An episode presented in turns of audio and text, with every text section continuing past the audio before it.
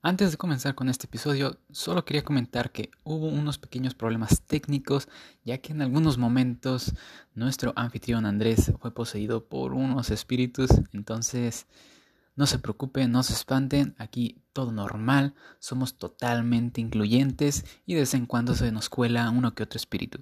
Así que, sin más que decir, eh, los dejo con el episodio.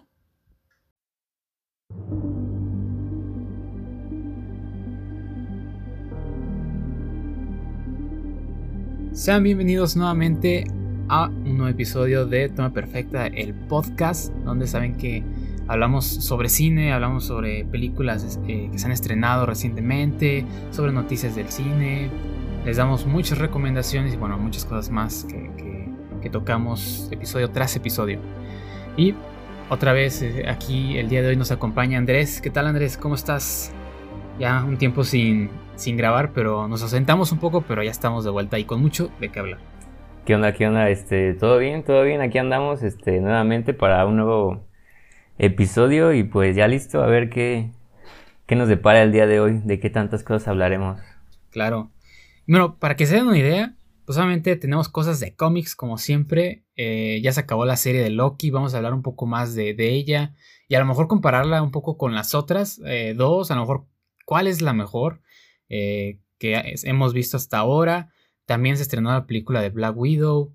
Hay otros estrenos por ahí de los que queremos platicar, por ejemplo la del Conjuro o A Quiet Place. Este, entonces, estrenos interesantes para reseñarlos un poco, ver, ver qué tal, qué calificación, si les recomendamos eso o no.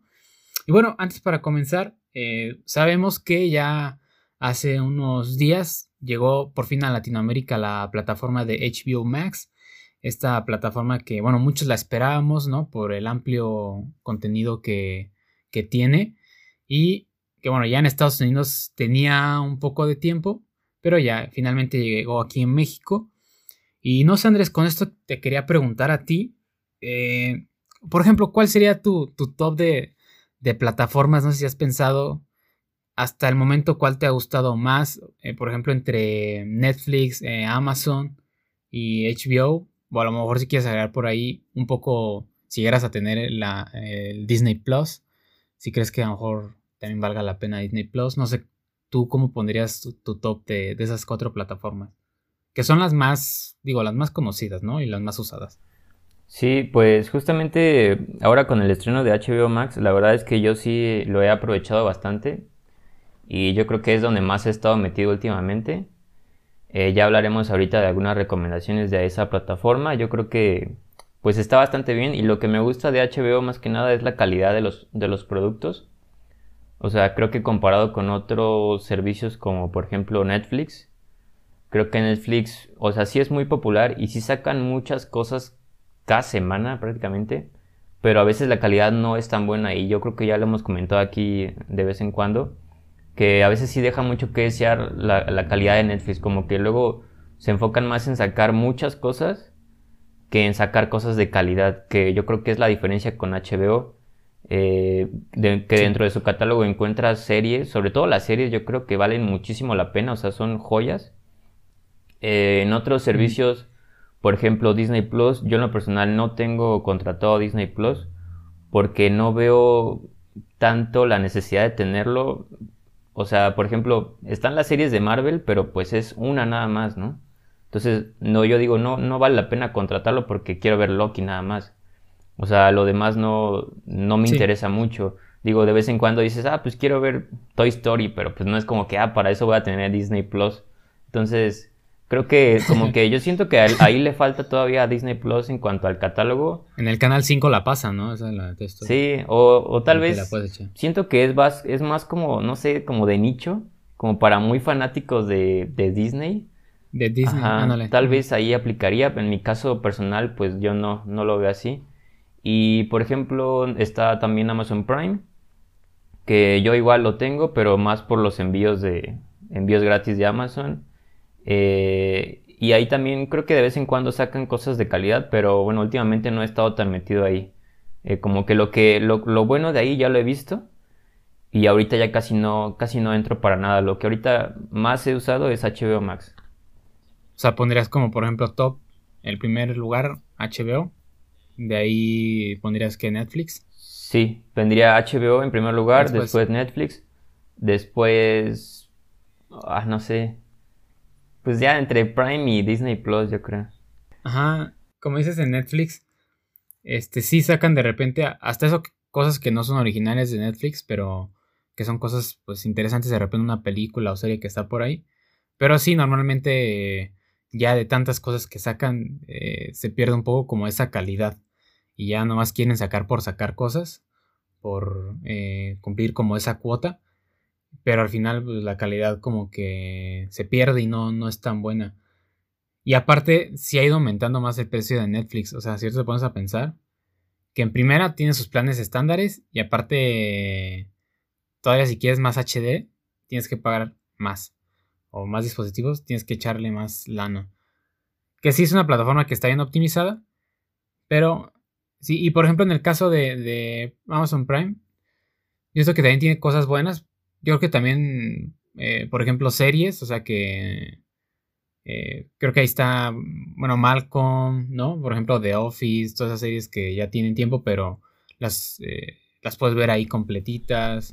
Este, hay otras series, me parece también Mad Men, que es que a la gente le, le, gustó mucho. Y hay otras por ahí que también a la gente es muy, es muy fan eh, la teoría del Big Bang, How, How, I Met Your Mother y entre otras, que, es contenido dependiendo de lo que quieras ver, ¿no? Y aparte por 99 pesos pues está súper barato y que te dan los envíos de, de, Prime y todo eso.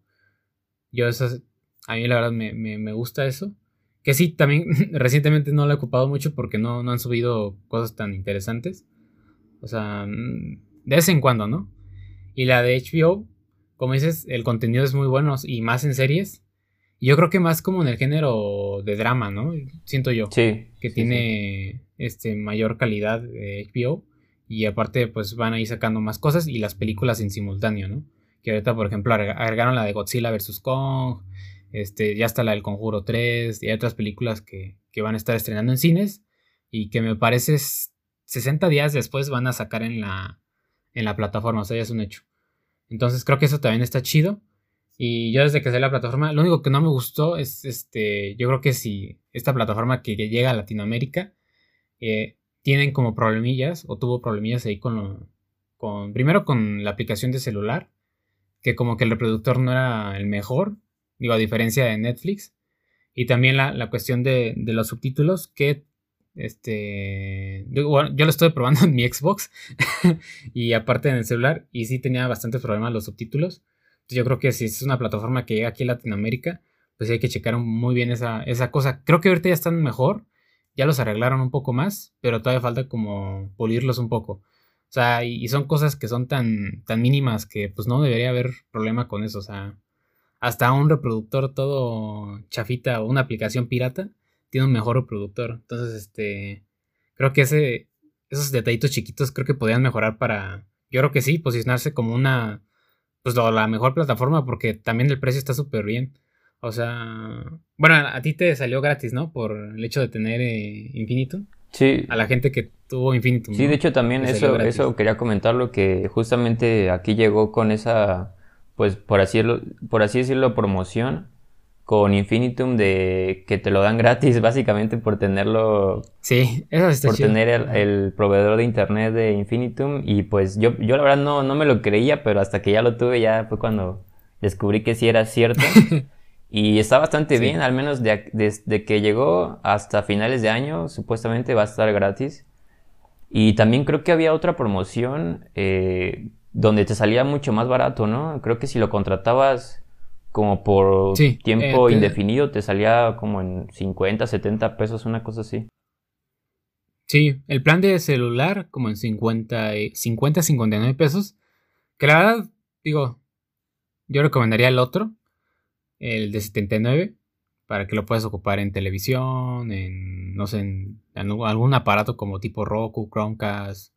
Porque, pues sí, yo que siento que vale más la pena en el contenido a lo mejor en una pantalla o o es mucho mejor el reproductor ahí que en el celular. Pero así, aún así está súper barato, ¿no? Para todo el contenido que te ofrece y pues lo que van a ir sacando. Este, yo creo que sí está bastante, bastante amplio.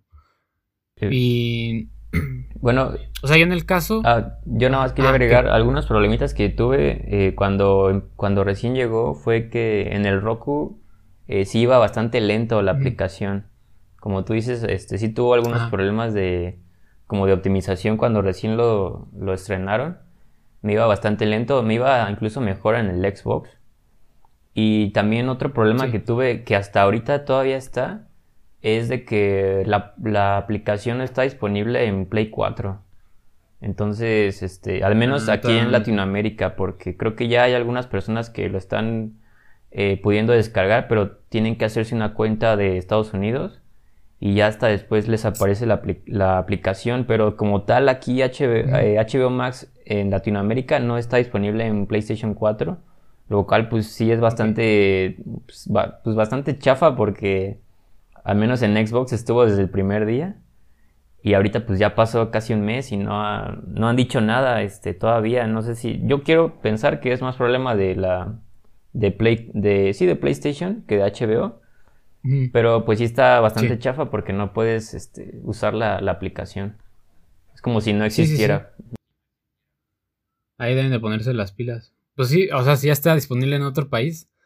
Este, no es cuestión que llegue aquí a México, pero Está raro, ¿eh? Sí. Ojalá ya lo pongan ahí, ahí pronto.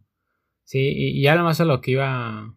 Yo creo que de momento, por ese tipo de problemas, creo que puede mejorar mucho más HBO, pero tiene un contenido muy chido. Este, yo sí pondría como primero este Amazon por todos los beneficios que te da. Y después HBO. Netflix y al final Disney, porque sí es como muy nicho. Que te, seas muy fan, porque las series de Marvel sí son buenas, pero te sacan un capítulo por semana. Y obviamente un mes tiene cuatro semanas aproximadamente y pues solo estás viendo cuatro capítulos y del otro contenido la verdad es que no suben bastante. Son, no sé, no, no suben tantas cosas. Entonces, este, tiene que gustar mucho el contenido de ahí. Sí, o... o es más para niños, ¿no? Sí, o si tienes hijos, pues también está excelente, ¿no? Sí, la verdad. Aunque va, va, a estar interesante cuando llegue la Star. Creo que llega en agosto, a finales más o menos ya sea unir con Disney Plus. No sé qué tanto vaya a ser el costo extra, pero ahí sí va a estar un poco interesante eh, con el contenido de, Fox y todo eso. Puede estar, este, y creo que también cosas de Hulu. Entonces puede estar interesante esa parte. Vamos a ver qué tal y qué cosas agregan cuando llegue aquí a Latinoamérica. Pero bueno, vamos a ver. Y ahora sí, este, como les dijimos, y ya en esa plataforma de HBO, vamos a dejarles algunas recomendaciones que pueden encontrar. Así que vamos a esto que se llama Para disfrutar.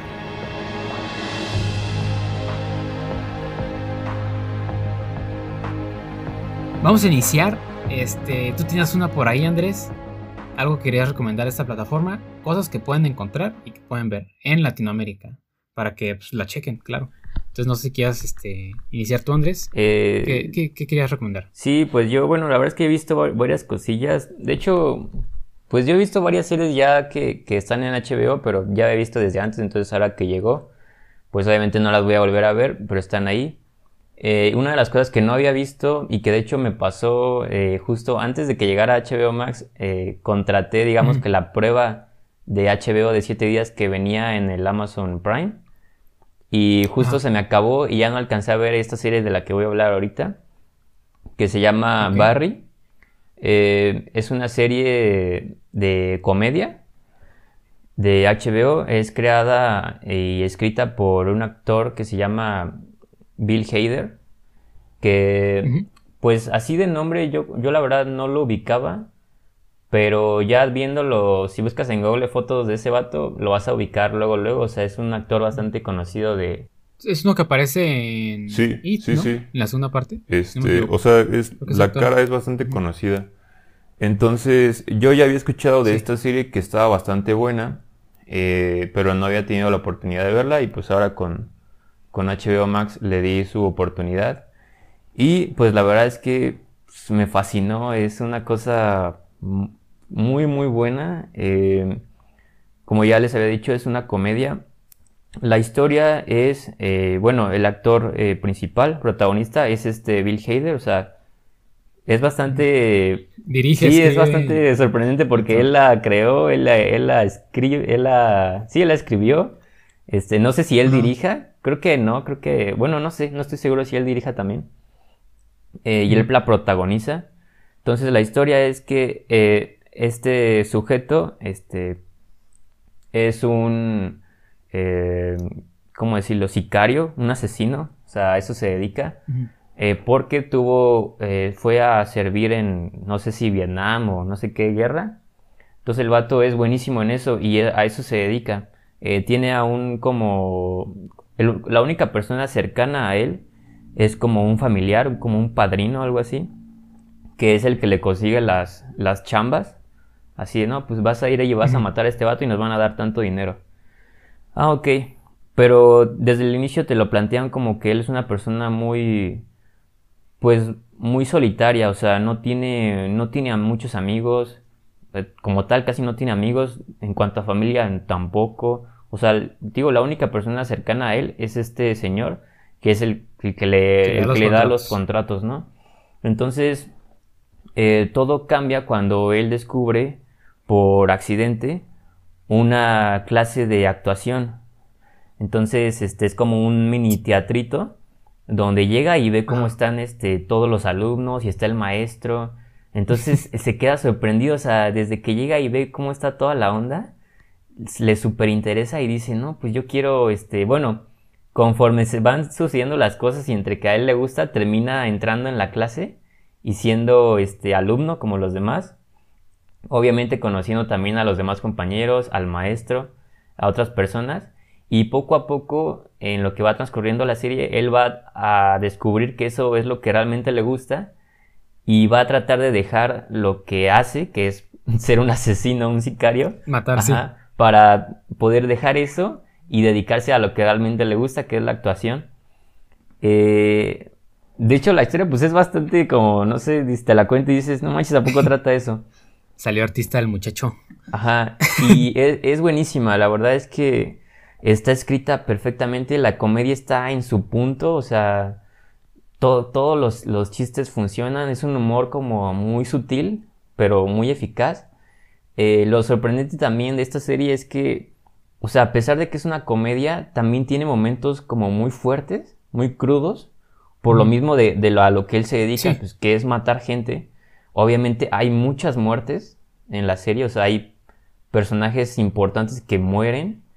Eh, y sí te pegan, o sea, entonces, para mí me gustó mucho porque, pues, me identifiqué mucho con el personaje principal y conecté luego, luego desde el principio o sea, la serie se encarga de que tú te, pues te identifiques o que entiendas al personaje y obviamente cómo se va relacionando con todos los demás.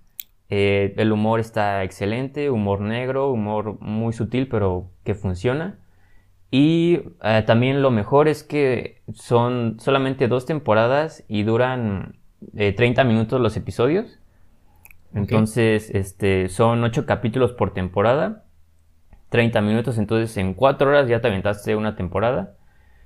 Eh, y pues hasta ahorita no han anunciado cuándo va a salir la tercera porque todavía la historia sigue.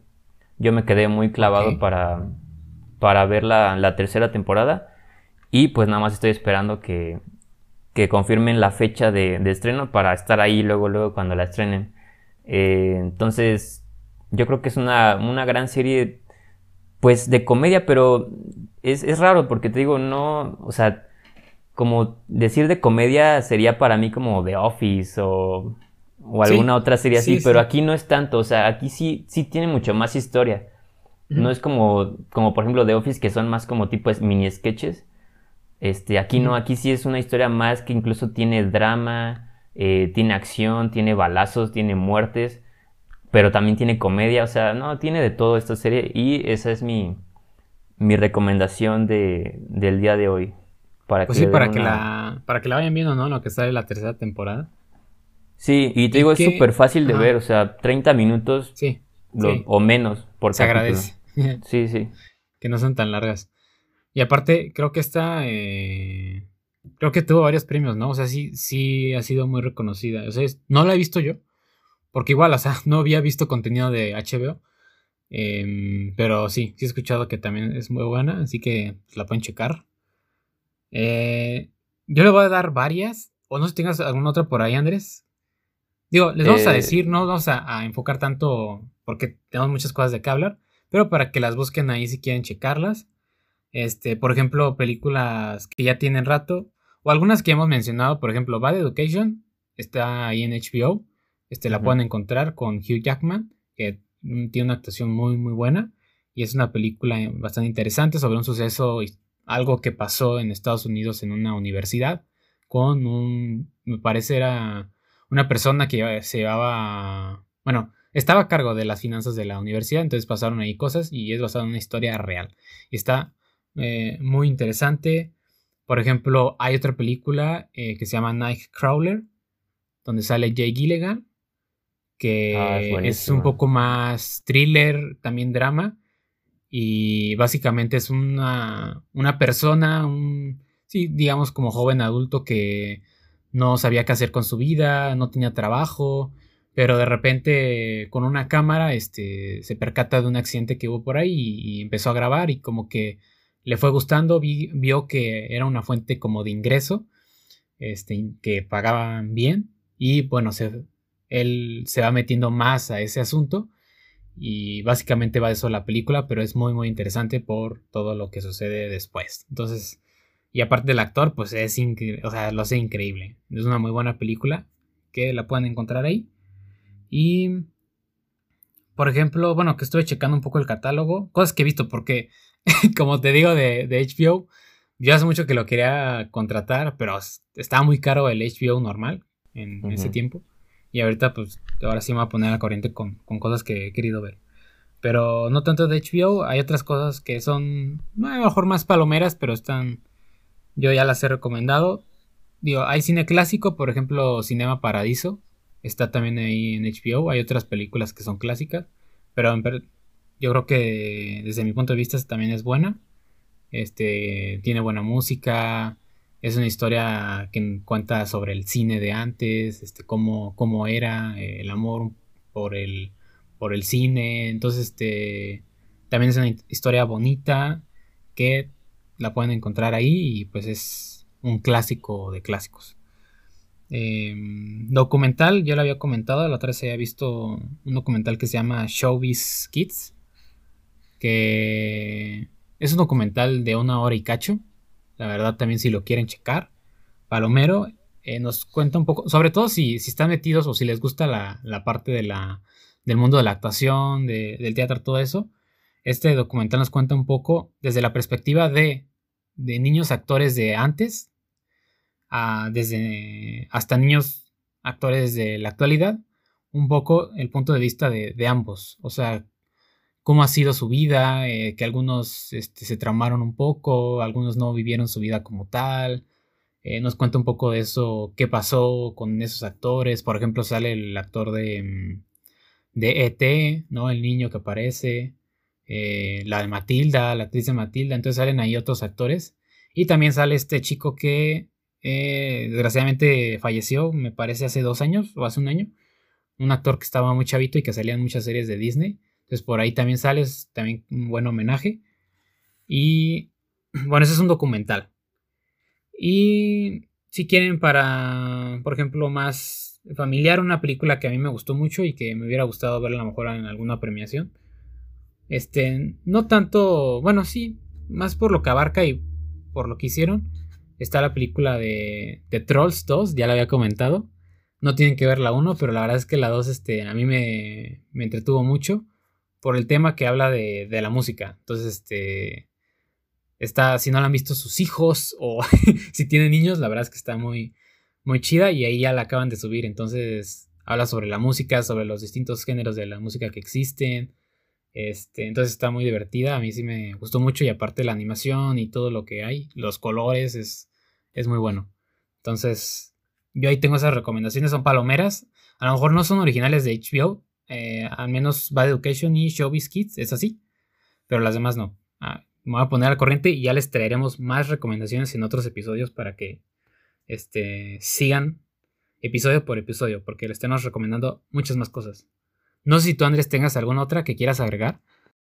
Pues sí, fíjate que ahorita justo cuando dijiste documentales, recordé que hay dos en especial que yo vi eh, y que son bastante buenos, bastante interesantes. Ah, uno es el de Living Neverland, Que este... ese iba a recomendar, pero según yo no está, ¿o sí? ¿Ah, no está? Según yo sí. ¿O está en otra plataforma? Está en HBO, pero normal.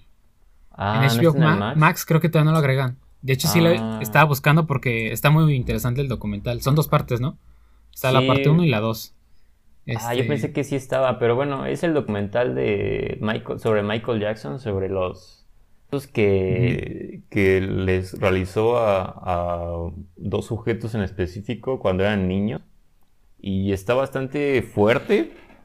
Porque sí, ellos, ellos cuentan pues todo lo que, lo que pasaron con él y todo lo que eh, les hacía hacerles y todo eso. Y sí está, está muy denso, pero pues muy interesante. Y sí te abre los ojos sobre, pues, sobre la figura que era Michael Jackson, ¿no? Este.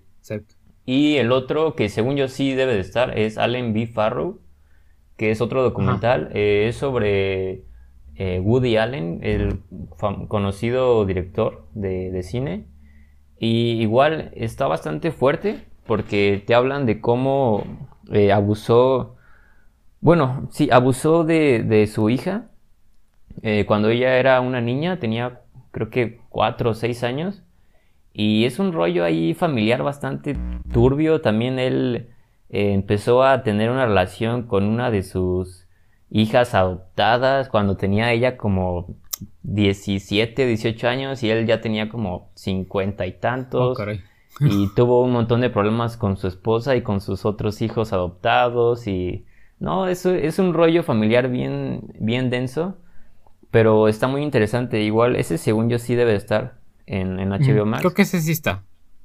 Eh, se llama Allen B. Farrow y pues igual es una buena opción. Obviamente no se la van a... Sí, es un documental. Son creo que... Creo que son nada más tres o cuatro capítulos, como de una hora. Este... Y pues ahí igual ahí está la recomendación. Ok, entonces tome nota, documental está Allen B. Farrow, Showbiz Kids, quien checar. Tenemos también comedia, está Barry, un poco para niños, Trolls 2, cine clásico, Cinema Paradiso, un poco de thriller, drama, está Bad Education y Nightcrawler, que esas dos son muy buenas, esas sí, tienen que verlas. Entonces, pues con eso cerramos eh, esta sección de recomendaciones. Sí, esta de Living Neverland eh, de Michael Jackson también está muy interesante. A lo mejor la van a subir este después, pero si gustan ahí ya saben en la página de Facebook, síganos y ahí les ponemos cuando ya esté arriba la, este documental en, en HBO Max para que también lo chequen, porque está muy interesante. Entonces, sin más que decir, este, vamos a la siguiente sección, que son las nuevas y las que no.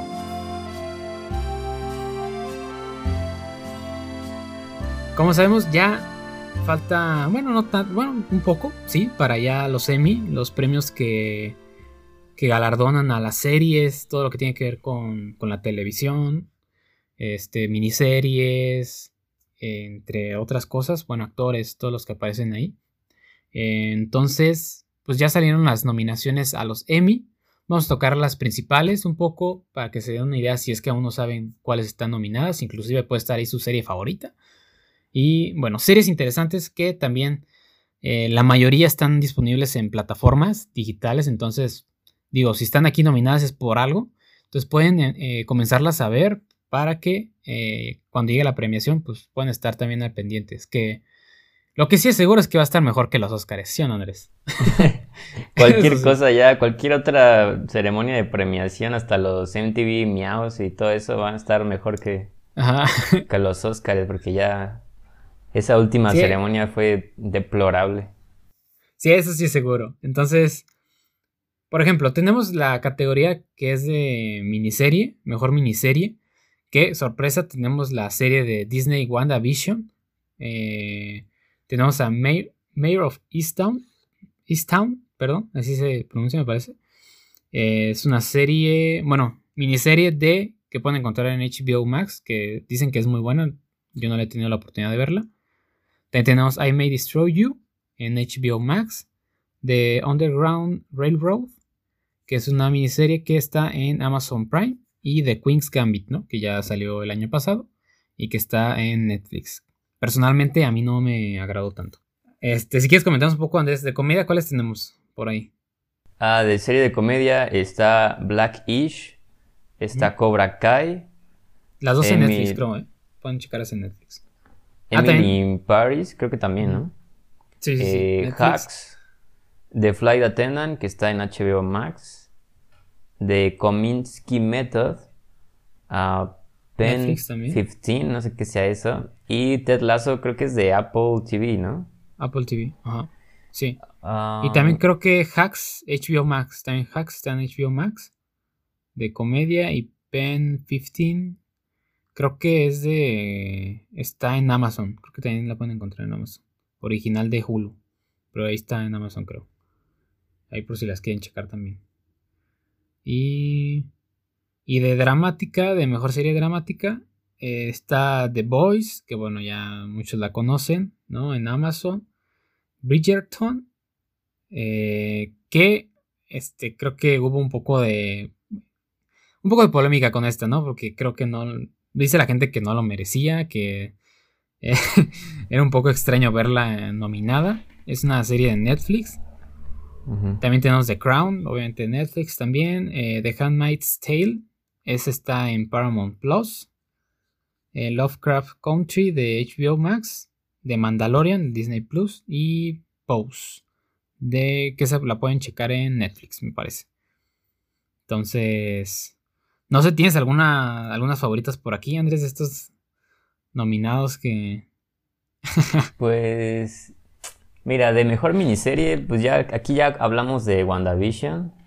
Eh, yo creo que en general como que a la mayoría de la gente sí nos gustó, pero al final yo creo que sí decepcionó un poco, ¿no? Aquí lo comentamos, este, que al final como que sí fue un poco decepcionante. Más bien teníamos muchas expectativas y no nos las cumplieron.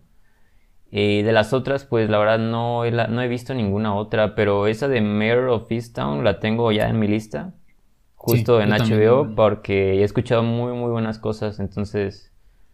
Eh, pues la verdad me da igual, la verdad, la que gane de ahí, pues X. Y de serie de y comedia. Falcon. no, pues solo había un lugar de Disney Plus. Eh, serie de comedia, pues igual no he visto nada. Eh, la única, he escuchado cosas muy buenas de Ted Lasso. Y también esa de, The Flight Attendant, pues está en HBO Max. Igual le doy una oportunidad. Eh, Cobra Kai no sé por qué está ahí, porque según yo no es una comedia o no sé, no la he visto. Mm. Y en serie dramática, pues obviamente The Voice es la, la chida. Eh, fíjate que The Handmaid's Tale también este, es una serie que yo no comencé a ver en su momento cuando, cuando recién salió. Y es, es buena, pero a mí no me, no me atrapó tanto y además es bastante deprimente esa serie, o sea, la, historia es, muy, muy, este, muy densa y como que no es algo que, quisieras ver como para pasarla bien, este, pero he escuchado que, tiene muy buen nivel ahorita. Y de Mandalorian, pues igual creo que ya la, comentamos aquí, bastante buena, bastante disfrutable. Eh, pero mi favorita sería The Voice. Sí, igual nos, a mí me falta ver cosas. Y ahorita con las plataformas, pues la verdad ya me voy a poner al corriente. Pero sí, de Mandalorian. Ah, bueno, a mí sí me gustaría de Mandalorian que ganara. Me gustó, pero no creo. Creo que hay The Crown y Hor puede ganar como siempre. De comedia he visto la de Cobra Kai. sí, mm. tiene, tiene momentos de comedia. No, obviamente no, va a ganar, pero este, está aquí como homenaje, ¿no? A, a las películas. Me parece, pues por eso la pusieron ahí. Y miniserie pues posiblemente esa, ¿no? La de HBO Max, que dicen que es buena, vamos a estarla checando y igual en el próximo episodio la comentamos o ahí la estaremos comentando más adelante. Que, que bueno, todavía falta para los premios, va a ser el día 19 de septiembre, que lo más probable los pasen en TNT o alguno de esos canales, este, los, podrán checar y creo que mm, también va, se va a ver, creo que pongo por Paramount Plus, creo, me parece a ver si es que tienen contratado ese servicio. Yo no. Pero si lo tienen contratado, pues creo que por ahí también lo, van a poder ver, estos premios. Entonces, sin más que decir, ahí ya se un poco de los nominados. Obviamente hay más series, hay actores, de otras series que, están eh, nominados, pero bueno, ya no vamos a entrar tanto en detalle. Así que ya vamos con esta sección donde vamos a reseñarles cosas, estrenos y películas que se han estrenado recientemente. Vamos con esto que se llama Me debería importar. Iniciamos con la primera película. Este. Esta película que llegó a cines. Y me parece. No sé si hay alguna plataforma ya para encontrarla, pero está en cines todavía, me parece. Entonces, no sé si quieres hablarnos un poco, Andrés. Este, ¿de qué va? ¿Y cómo se llama? Eh, sí, bueno, esta película es A Quiet Place parte 2. Eh, bastante popular, diría yo. Eh, la primera parte, pues, es del 2018. Fue una película que gustó bastante, según yo. A mí, en lo personal, no me gustó nada. De hecho, la odié. este. Pero bueno, en esta. Sí, de hecho, justo, justo por eso la, eh, vi esta película más por curiosidad que por querer verla. Este. Y bueno, vuelve a dirigir John Krasinski, es este. El conocido actor de The Office. Este. El creador y director de la. Pues, tanto de la primera como de la segunda. Eh, obviamente vuelve a salir en esta. También sale Emily Blunt. Y se incorporan por ahí Cillian Murphy y algunos otros actores. Eh, en cuanto a la historia, pues bueno, obviamente es la continuación de la primera parte. En la primera parte, eh, en términos generales, pues llegan unas criaturas, este, quién sabe, alienígenas, no sé, ni siquiera lo explican, que se, únicamente se guían por el sonido. Entonces, este, obviamente acaban con la mayoría de la raza humana, devorándolos y pues nos centramos en esta familia que tiene que sobrevivir eh, tratando de hacer el menor ruido posible. Entonces, este, esa es la, historia de la primera. A mí, como ya les comentaba, este, no me gustó nada, sobre todo por el guion. A mí me parece que el guion es bastante, bastante chafa porque yo creo que es como que es de esas películas en las que los personajes hacen puras eh, cosas que no tienen ningún sentido, por no decir estupideces. Este, y pues solamente así sucede la película. Entonces, este, justo por eso quise ver esta segunda parte para ver si a lo mejor era un poquito mejor o seguía siendo igual. Entonces, en esta segunda, pues la historia continúa. Y obviamente, sin dar muchos spoilers, pues en la primera eh, hay varios integrantes de la familia que, que mueren. Entonces en la segunda eh, parte pues es ver cómo sobreviven los que quedan y es bastante simple, es como cómo se mueven de un punto A a un punto B y encuentran a un par de personajes nuevos. Eh, creo que en general eh, sí mejora un poco, por decir algo, esta película no la odié como la primera. Creo que sí es un poco más disfrutable, es un poco más entretenida, no tiene tantas tonterías, aunque sí las tiene. Eh, pero creo que, pues, ¿Está más disfrutable que la primera? Sí, está, está mucho más disfrutable en mi opinión. Eh, siguen teniendo estos problemas de, de guion, o sea, a mí me, molesta mucho cuando las cosas pasan porque los personajes son tontos, o sea, en cuanto un personaje va a hacer algo y dices, ah, ¿por qué vas a hacer esto? O sea, ah, claro, tiene que hacer esta tontería para que pase esto otro y todo eso vaya al carajo y pasa. Sí. Entonces, como que tiene esas cosas de que es muy predecible, los personajes hacen muchas tonterías, eh, hay cosas que no, no te explican. De hecho, justo algo de lo que yo esperaba de esta película era que explicaran justamente un poco más sobre las criaturas, eh, de dónde venían, o sea, cuál era, cuál había sido el origen. Únicamente al inicio de la película te, te ponen una, sí, la, la escena introductoria es este, como un flashback de cuando todo empezó, de justo cómo fue que, empezó todo a, irse al caño cuando llegaron esas criaturas. Y curiosamente es lo mejor, para mí es lo mejor de la película, o sea, fue lo que más me gustó. Esa secuencia como de 10 minutos, 15 minutos del inicio, donde te, muestran cómo llegan y empiezan a matar gente, creo que es lo mejor de toda la película, porque manejan muy bien la, la tensión. Este, pero eh, no te explican, o sea, al final de cuentas sigues sin entender bien eh, porque como que cae un meteorito, pero dices, bueno, entonces venían en un meteorito o fue una nave espacial que se cayó o qué, o sea, no, no te explican nada.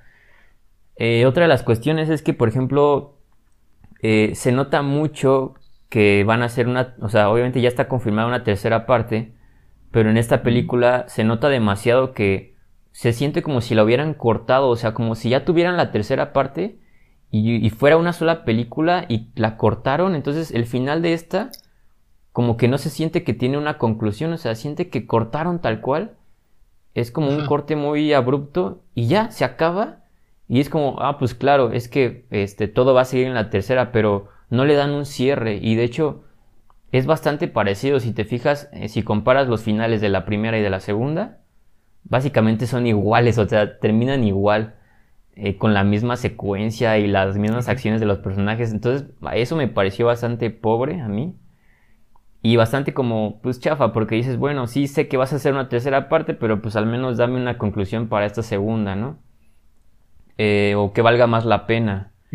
Eh, pero bueno, para no este, extenderme más, mi conclusión es, si les gustó, porque yo sé que a mucha gente le gustó, o sea, yo fui de los pocos que ¿no? les gustó la, la primera, ajá si les gustó la primera parte, les va a encantar la segunda, o sea, o les va a gustar igual. Eh, como si son como yo, que no les gustó tanto, si son mucho de pensar en, o analizar mucho las situaciones de las películas, o sea, aquí no les va a gustar. Tienen que, es de esas películas donde tienes que desconectar del cerebro para no cuestionarte nada. Sí. Porque si empiezas a cuestionar de, oye, pero ¿por qué pasa esto? O sea, ya valió. Entonces, para mí, pues es más entretenida que la primera, no la odié. No la disfruté tanto, pero este, yo creo que es recomendable, sobre todo si les gustó la primera parte, les va a gustar mucho esta segunda y pues van a estar esperando obviamente la, tercera parte que espero yo que ya sea el cierre de la, de la historia eh, y que sí, de esta, de la trilogía y sobre todo que expliquen, o sea, que expliquen un poquito más sobre la mitología de, la, de las criaturas o el origen Creo que eso es lo que les falta, lo que le falta realmente a, la historia. Eh, y bueno, esa es, esos son mis comentarios de A Quiet Place parte 2. Ok. ¿Tienes alguna calificación? No sé más o menos aproximadamente cuánto la pasarías. Ah, no, la neta no, yo le daría un 6. Es que si para mí la 1 fue como un 3, o sea, esta es como un 6 o 6.5. Bueno, entonces ahí está. Este, entonces, si la quieren ver, pues si la 1, pues échense la 2. Pobre John Krasinski, ¿no lo quieres, Andrés? Eh? No, pero. Él me cae muy bien, me cae bastante bien, pero siento que. Yo no sabía que era director, ¿eh? Yo no sabía que, que había dirigido la, la, primera, ni esta. Sí, o sea, creo que lo que le falla es el guion. O sea, mi problema no es la dirección, sino el guion. Creo que el guion es donde o sea, no me gusta pues la, que las situaciones se den por, por tonterías de los personajes, porque los personajes son estúpidos. O sea, me gustaría que le echara un poquito más de ganas a que las cosas se dieran más orgánicas o más... Sí. Que tú dijeras, ah, bueno, o sea, ni modo, les tocó mala suerte y pasó esto, ¿no? ese es más mi problema. Ok. Bueno, entonces, ya saben, ahí está eh, esa película. Vamos con la siguiente, también estreno eh, de la plataforma Disney Plus. Eh, llegó hace poco la película de Luca, esta película animada por parte de Pixar. Y bueno, es una película dirigida por Enrico Casasora, Casa Rosa, perdón. es un director, me parece, de descendencia italiana o algo por el estilo, si no me equivoco. Entonces, este director con solo tener un, solo haber dirigido un cortometraje por ahí que se llamaba La Luna, pues bueno, de ahí pasó a hacer esta película de Pixar y que ha sido bien recibida por, por varias personas. Básicamente esta película va de un chico, la historia de, de un chico que, bueno, se llama Luca, que como tal, digamos que es un chico pez que vive debajo del mar y bueno, se supone que no sé si en ese pueblo hay una leyenda o algo por el estilo de que la gente pez, o no sé si, digamos si como gente pez, eh, que vive en el mar, pues se puede, al salir del mar, eh, se convierte en, personas.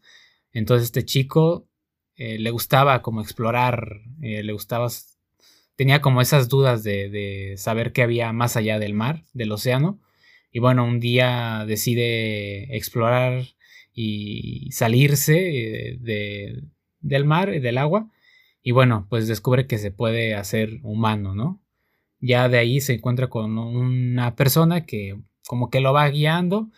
Em, pero básicamente vemos la historia de él junto con su amigo de eh, cómo lidian con esto. Los dos son personas peces y cómo lidian, ¿no? El, convertirse en personas y como sus aspiraciones que tienen y exploran un poco la ciudad que está ahí cerca. Es una ciudad de, me parece, de Italia. Pero más que nada va, a eso, ¿no? El niño obviamente tiene a su familia, se escapa de, su familia sin que lo vean, porque obviamente la familia es como muy retraída, muy, este, que no le gustan hacer cosas que vayan fuera de lo normal, entonces eh, tiene que esconderse como de ellos, porque obviamente por estar mucho tiempo afuera, la familia se da cuenta y básicamente va de eso la, un poco la película, para no spoilear ni decir tanto, pero Sí, creo que mm, Pixar se fue como a la... El guion no es lo más, lo mejor, a lo mejor no es lo más eh, complicado, como conocemos a Pixar que siempre se mete a temas más... Eh, temas que se pueden explorar aún más. Entonces, este no, creo que no es lo mejor, a lo mejor que tiene Pixar, pero se fueron a la fácil, es una historia más sencilla, es una historia que, que se pasa... Pues la verdad es que disfrutable. O sea, para mí se me hizo disfrutable la película. No es una película larga. Yo creo que la duración está bastante bien. De hecho, para mí se pudo haber explorado muchísimas más cosas o más temas conociendo Pixar. No lo hicieron, o sea, por eso digo que se fueron a la fácil. Y, y desde mi punto de vista, pues es como una película, digamos, palomera. Y, y como siempre la animación es, es increíble de, de Pixar, o sea, se ve cada detallito, estando en el mar, el, paisaje, el pueblo que está ahí, el, o sea, todo, todo lo que mm, tiene que ver con eso, se ve muy colorida, o sea, está muy bien hecha, eso sí, o sea, Pixar sabe cómo hacerlo y lo hace muy bien aquí en esta película. Em, creo que la música bien. Em, pero sí, quedó de ver un poco más Pixar con la historia. Si está fuera, me dijeras fuera de Disney o fuera de otra compañía, la verdad es que estaría bastante bien. Entonces, hubo ahí un poco de polémica, porque ah, decían personas que se trataba un poco la película sobre temas este, LGBT, otras decían que no. O sea, como que ahí hubo un poco de, controversia de qué pudo, de, qué se trataba como tal la, la película, por cuestiones que pasan en la historia sobre todo ya enfocada más, más al final. Pero bueno, me parece que es un mensaje totalmente abierto. Creo que hay varios mensajes dentro. Es un mensaje como tipo de, de amistad, de cosas así. Y, y yo siento que también por más inclusivo que quiera ser Disney, que de repente meta a sus princesas de con otro tipo de descendencia y no sé qué. Este, yo creo que aquí posiblemente sí va más por ese tema, por el tema LGBT.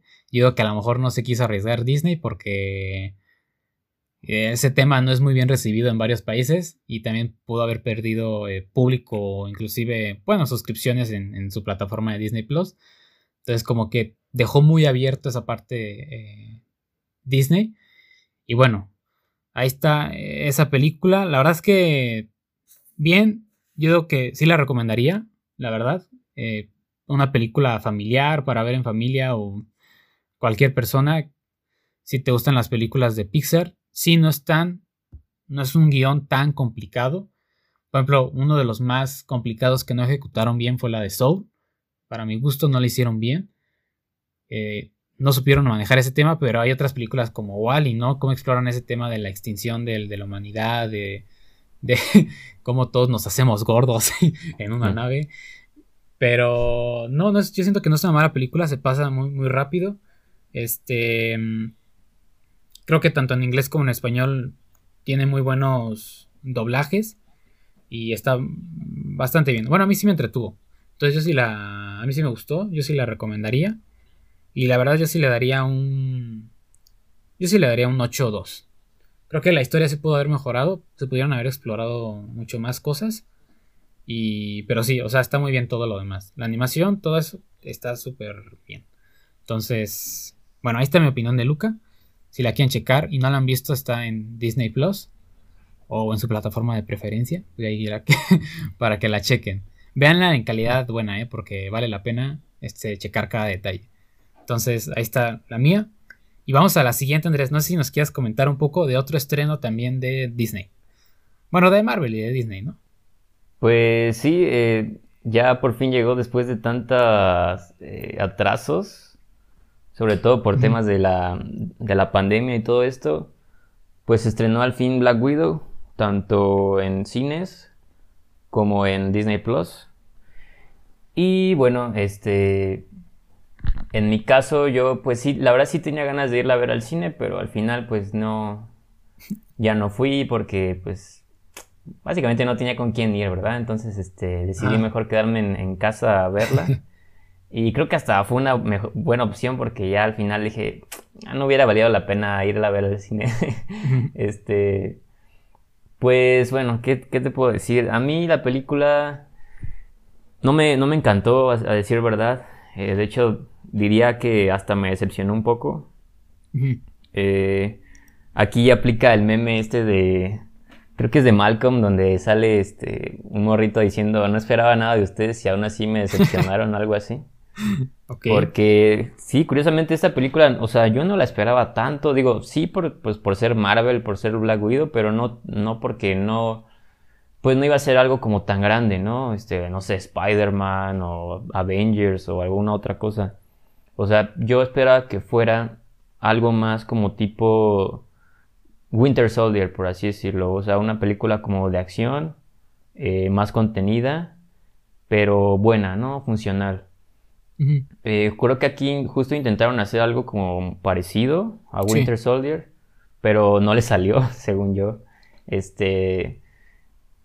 Creo que, o sea, no es mala, no es mala película, pero sí deja, deja mucho que desear.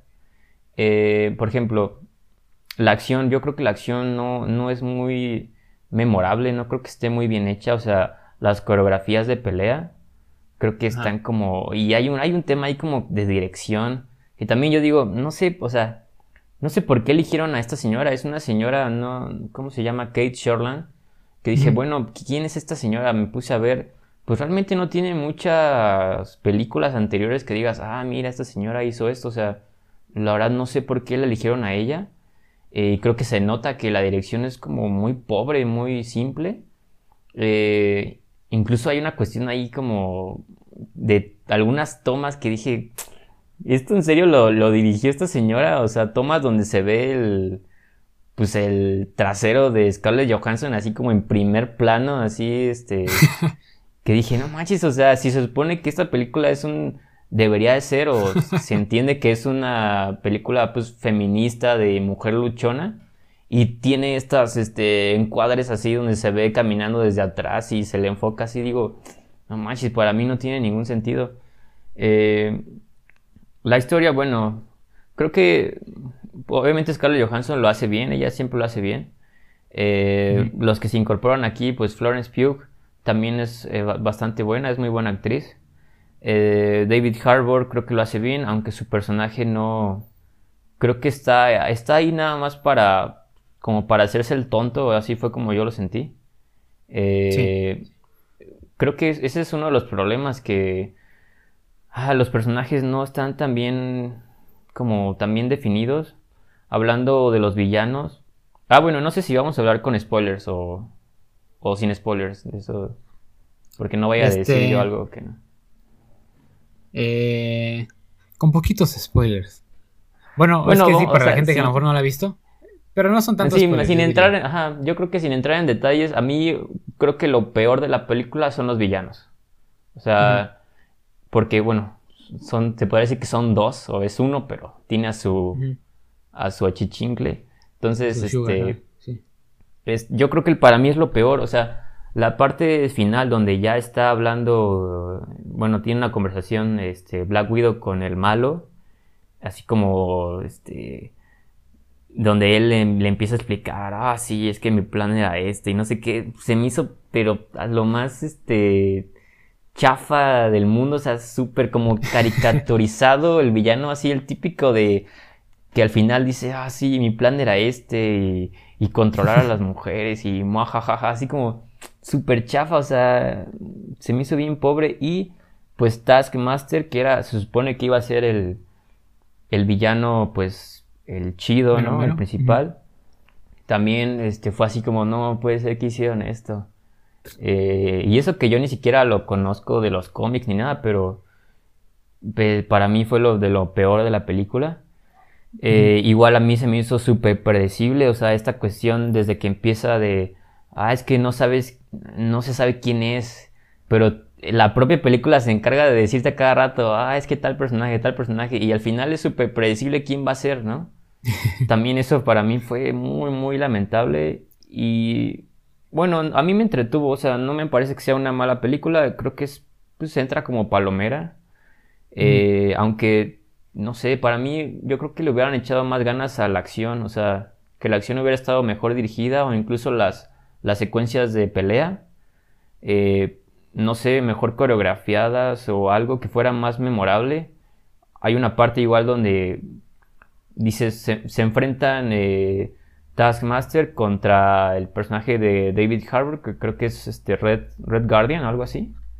Sí. Y igual dices, te esperas que vaya, que va a ser una pelea súper épica. Y creo que nada más se lanzan como dos, tres golpes y ya, o sea, ni siquiera pelean como tal, ¿no? Es, es bastante pobre para mí. Ah, sí, cierto. Para mi opinión, o sea, creo que se, no sé, se siente como una película como de encargo, como de, ah, pues, es que Black Widow le faltó su película, ay, pues hay que hacerla. Y ya la hicieron, este, ah, pues ya quedó, ya, ya tuvo su película. Pero no es memorable. Otra cosa es que no tiene ningún impacto por lo mismo de ser una precuela y de ser una película que se, se sitúa dentro de la historia del MCU bastante antes de, lo, de donde vamos ahorita, se siente que no tiene ningún impacto como tal al universo. O sea, se siente muy poco relevante para, para, lo que estamos viendo ahorita, o sea, no tiene ninguna importancia. Es más, si no la ves, yo creo que no, no te afecta. o sea, puedes seguir viendo las otras películas que vienen y no te va a afectar para, pero para nada más que según yo, solo una cosa que tiene que ver con, con Florence Pugh, con su personaje, que al, todo parece ah, indicar que pues ella va a seguir pues saliendo, no sé si en otras películas o en otras series. Y creo que es más, se siente, o sea, para mí yo la sentí más como esta película, como una introducción al MCU de este personaje de Florence Pugh, que como un homenaje o un ah, cierre de Black Widow, exactamente. O sea, yo siento que no le hace justicia al ser una película tan, pues, tan olvidable, tan pobre, no le hace justicia al personaje de Black Widow. No sé, ¿qué opinas tú? Sí, fíjate que no me, no había puesto a pensar en eso, pero sí, también sirve como una... como para presentarnos este personaje de Florence Pugh, para ver un poco de qué es y, obviamente pues es muy seguro que lo vemos en alguna serie y, y pues mínimo para simpatizar con ella, ¿no? Creo que también hicieron esta película por eso.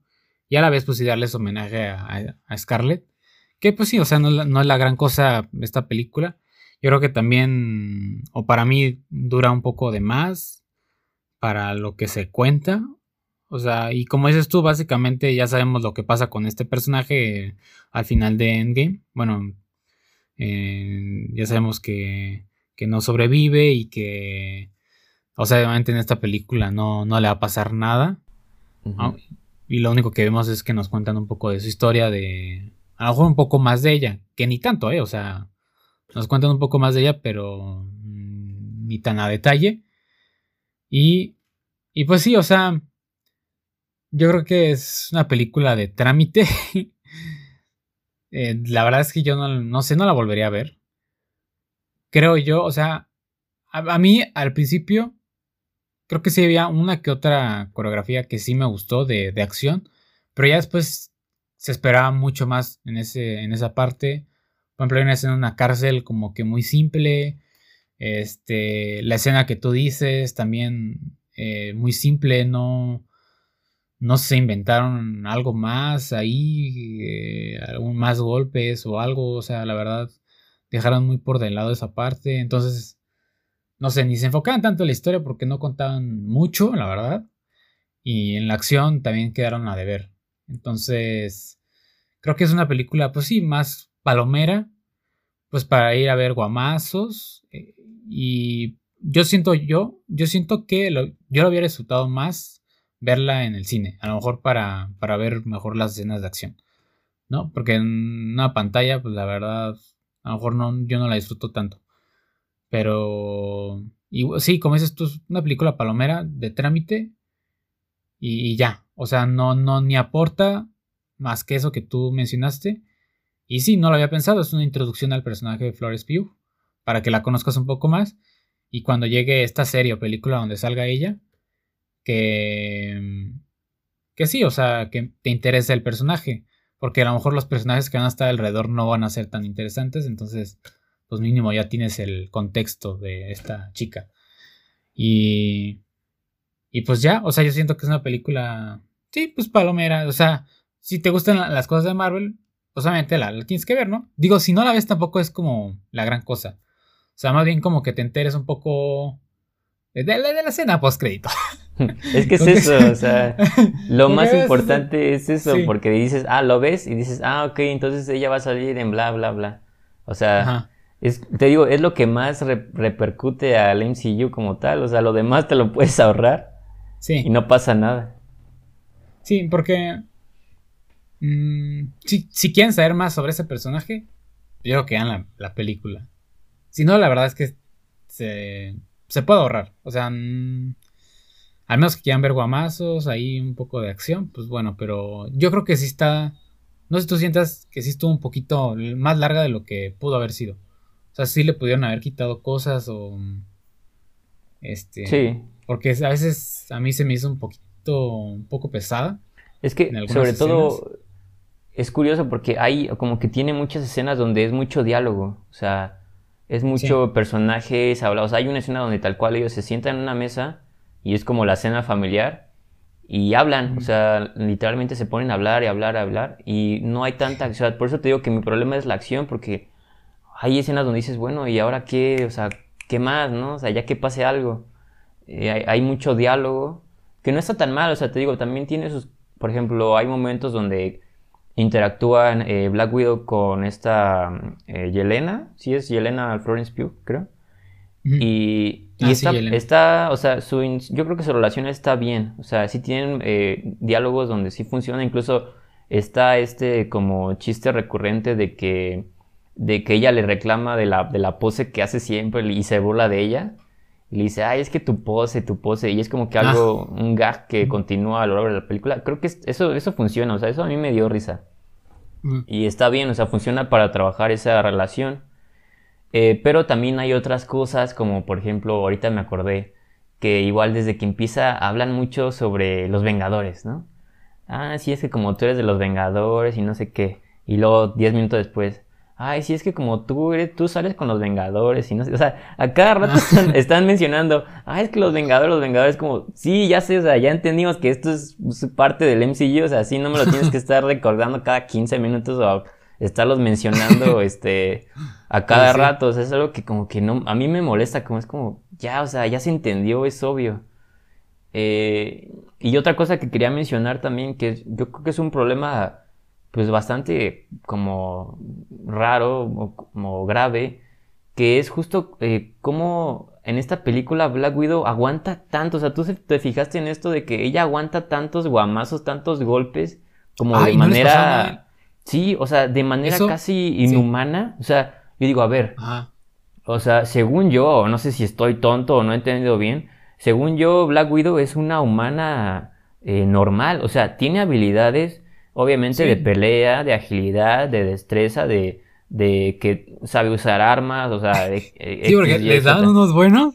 Pero en esta película hay, o sea, hay escenas, hay una escena donde ella este, cae como desde una azotea hasta el piso y aparte mientras va cayendo se va pegando como con este, otras estructuras. Y te lo juro, ah, o sea, esa escena, esa escena me recordó, hay una, hay una igualita en John Wick, no sé si tú la viste. O sea, en John ah. Wick hay una escena igual donde ese vato se, se lanza así desde un tejado y va cayendo pa, pa, pa, pa, y al final llega así al piso hecho mole, y ya el vato se, se, para, ¿no? Y así como, así como todo, pues, todo madreado. Y dices, bueno, o sea, en John Wick te la creo porque es John Wick, o sea, en John Wick e, ese vato aguanta todo, ¿no? Ajá. Pero aquí es como, no puede ser, o sea, y aparte ya cae y nada más así como que cogea un poquito y aparte cae súper bien, o sea, ni siquiera cae mal, o sea, cae bien y nada más como que, ay, cogea un poco. Y dices, no manches, o sea, yo me hubiera muerto. O sea, un, un humano normal se hubiera muerto con esa caída. O una semana en cama, un mes en cama. O sea, con trabajos te puedes parar. No, ella nada más como, ah, y se y cogea un poquito y dices, no manches. Y así hay un montón, ¿eh? O sea, hay otras donde igual eh, Taskmaster llega y como que le explota la camioneta y, y la camioneta sale volando, da como 10.000 vueltas, cae y dices, no manches, cómo, ¿cómo va a salir de ahí? Ah, pues nada más se asoma como si nada. Y así hay otra igual, donde así hay una, la camioneta gira, llegan a un como túnel como de metro. Y dices, no manches, ¿cómo puede ser que no les pase nada? O sea, no, no, no. Y al final igual recibe un montón de golpes, uno tras otro. Y, y como si nada, ¿eh? O sea, aquí tal cual, Black Widow pareciera que, tiene el suero del super soldado, o sea, parece que, que es Capitán América, que resiste un montón de golpes y tiene super fuerza. O sea, la estrellan contra paredes, no, no, no. Y dije, bueno, se nos olvidó las, o sea, las cualidades del personaje y las características. O aquí ya la dijeron, ah, vamos a hacerla como si fuera ya un super soldado. O sea. Sí. No, de hecho, sí, pensé mencionar eso, pero se me olvidó, ¿eh? Qué bueno que lo mencionaste. Eh, o sea, justo tanto Black Widow como Yelena, los dos personajes, literal, o sea, ningún rasguño, o sea, creo que mm, los únicos rasguños que recibieron ya era más como al final. No sé por qué hicieron eso, o si, quisieran ahorrar problemas en cuanto a la dirección, o... Como que... No sé por qué, pero... Pero yo parecía así que no les, no les pasaba nada. yo siento que lo hicieron como para eh, darlas a, O sea, como para ponerlas muy fuertes, o sea, como que, que fuera todo muy espectacular. Pero, o sea, en lugar de darte esa sensación de, ah, no manches, ¿cómo aguantan? Que este, está súper chido, o son súper fuertes no pasa eso, sino que al contrario lo piensas y dices, ah, caray, ¿qué no se supone que son humanas normales? O sea, no tienen ningún eh, poder de resistencia. Entonces está mal, o sea, para mí eso es un o sea, pelear, eso sí. Claro. Pero de ahí en fuera. y te digo, justo se presta, o sea, yo hubiera pensado, digo, ok, al ser humanas, obviamente con mucha habilidad, pero humanas normales se prestan más para que entonces hagas coreografías de pelea, o sea, muy como como muy terrenal, o sea, toda una cuestión muy de, de acción, pero de golpes, pa, pa, pa, pero secuencias corridas, no con tantos cortes. O sea, se prestaba más para eso que para lo que hicieron, que fue como, ah, súper espectacular, pero que no te crees nada y aparte súper mal dirigido, o sea, un montón de cortes que no entiendes bien qué está pasando. Sí, fíjate que eso sí estuvo eh, mal, pero mm, no sé, al final, no sé tú cuánto, cuánto le, le pondrías a esta? ah, yo le pondría, la verdad, un 6, yo creo un 6 o 6.5. Yo creo que se merecía mucho más. Yo daría también 6.5. O sea, pudo haber sido algo muchísimo mejor, más memorable sobre todo. Sí, entonces yo pensé que solo eso pasaba en México, que era que las actrices aquí casi durante todas las películas tienen que verse bien y en alguna escena que a lo mejor les pasa algo, siempre están arregladas, peinadas, se despiertan cuando están durmiendo y se levantan al siguiente día, están arregladas y maquilladas, o sea, mm. pero aquí casi también, o sea, no manches, no les pasaba nada. Siempre están así con su peinadito bien bonitas las dos, pero bueno, sí faltó mucho más en esa en esa parte. Entonces, pues sí, al, final, como dices, son problemas de dirección o quién sabe qué, qué pasó ahí. Pero sí, le dieron una película pues que pudo ser mucho más a esta directora. Que a lo mejor no la ejecutó bien. Entonces, digamos, entretenida para pasar el rato. Pero sí queda de ver. Entonces, ya sabrán si verla o no. Dependiendo de lo que quieran. pero bueno, vamos a la siguiente. les quiero hablar un poco sobre esta serie también de, Marvel, eh, que a lo mejor no, nos ha hablado mucho de ella. Es original de Hulu. Eh, se llama Modoc. Es. Mm, me parece que también está en Disney Plus en algunos países. Aquí en México supongo que va a llegar hasta agosto. A lo mejor con la plataforma Star, junto con Disney, chance. Este, pero hasta, hasta ahora solo está en Hulu en de Estados Unidos. Entonces, esta serie obviamente nos cuenta o se basa en el personaje de Modo, que este personaje de Marvel que tiene una cabezota y está como sentado en una silla que vuela.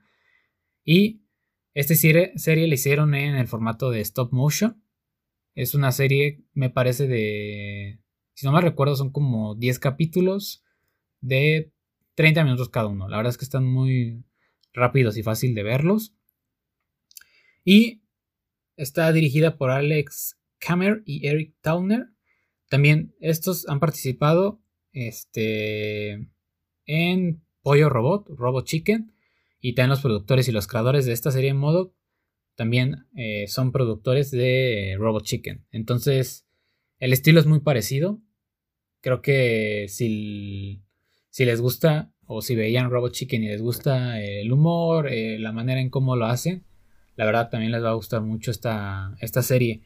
Básicamente es vemos a este personaje de modo que un poco con su compañía que se llama AIM, AIM con las siglas, es, pero le empieza a ir un poco mal, tiene un poco de problemas, digamos, como económicos, entonces tiene que venderla, vende parte de la compañía a una empresa que, digamos, simula ser como Google.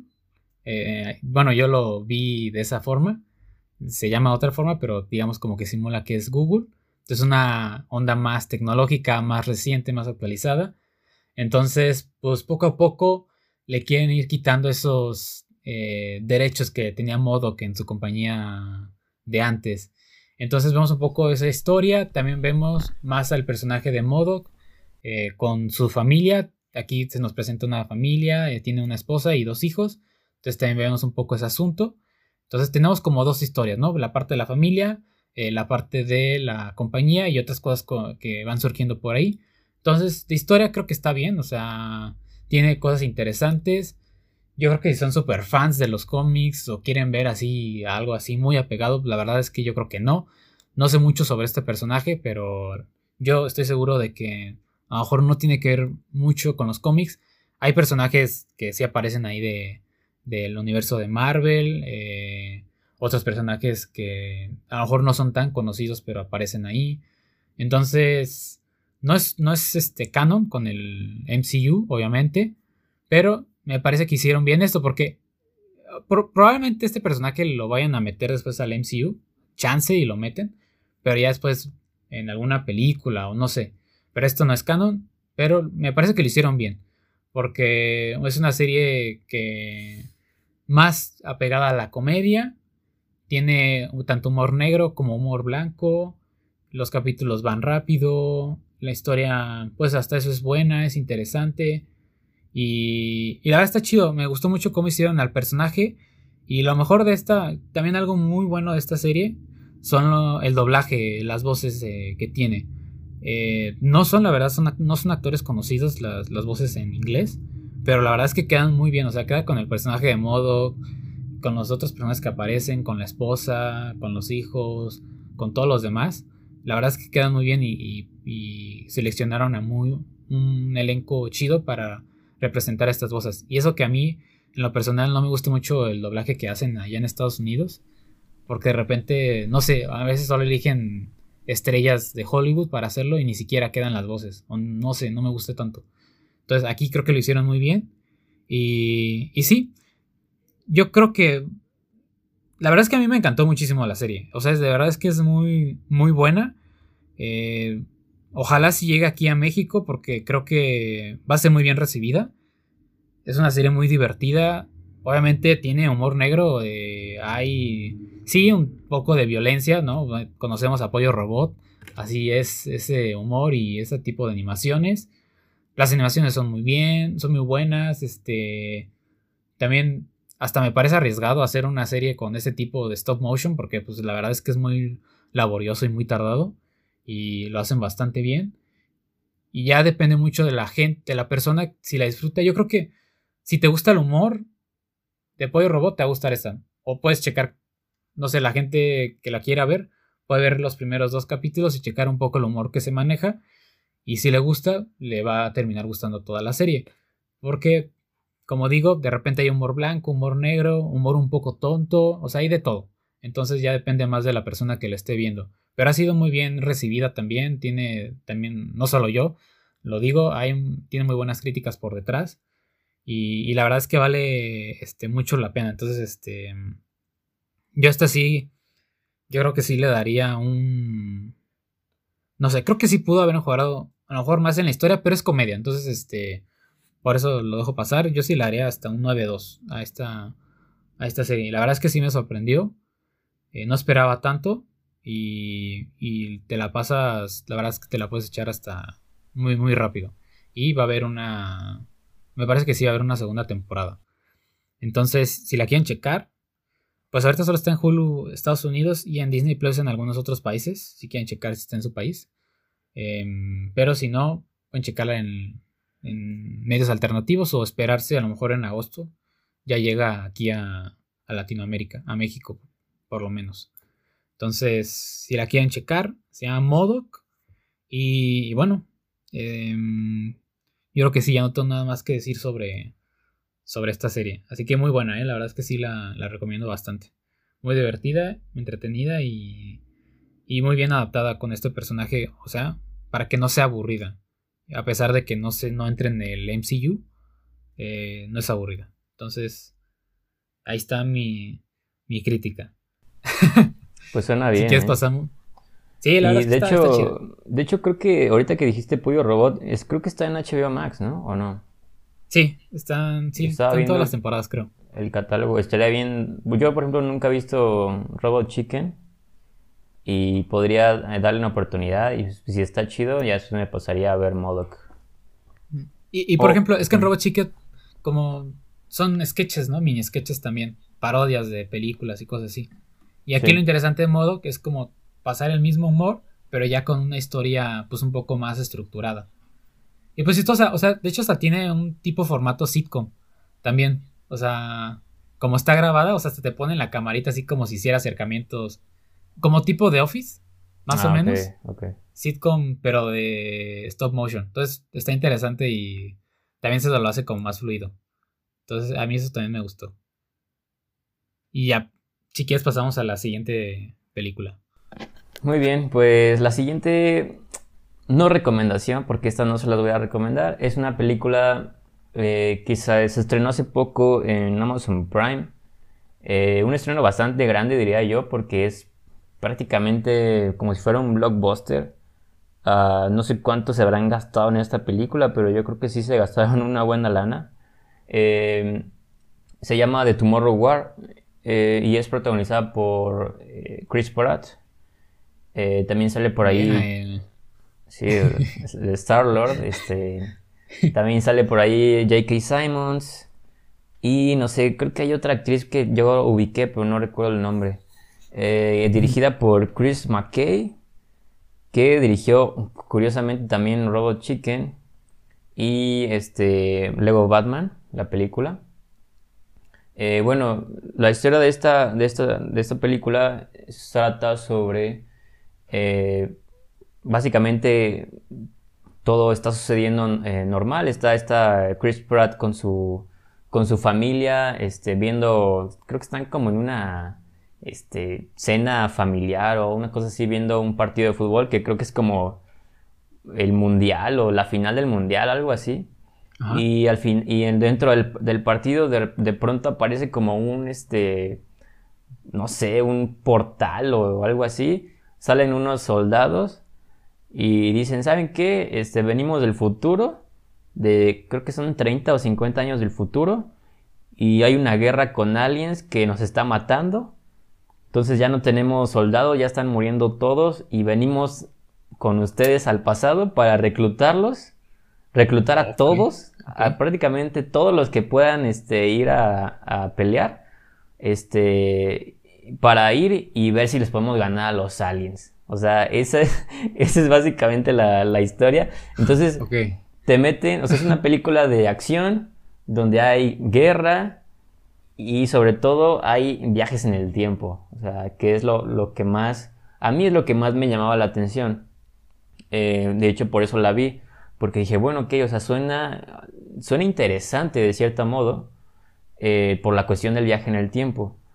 Eh, pero justamente, si te, o sea, lo que yo digo es, si vas a meter viajes en el tiempo dentro de una historia, película, serie, lo que sea, tienes que cuidar mucho, pero mucho el guion.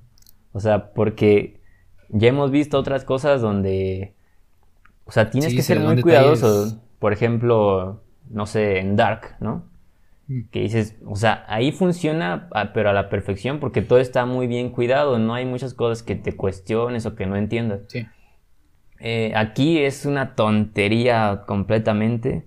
O sea, aquí no hace cuenta que lo metieron y, ah, pues sí, mete el viaje en el tiempo, pero no tiene ninguna lógica. o sea, nunca entiendes por qué, entonces, por qué hacen, nunca explican nada eh, si es una sola línea temporal, entonces lo, de, lo del pasado, lo del futuro afecta a ese mismo pasado, en, entonces en unas partes sí, en otras partes no, en otras partes no afecta, entonces ya son como dos universos o dos líneas temporales, o sea, es un relajo completamente.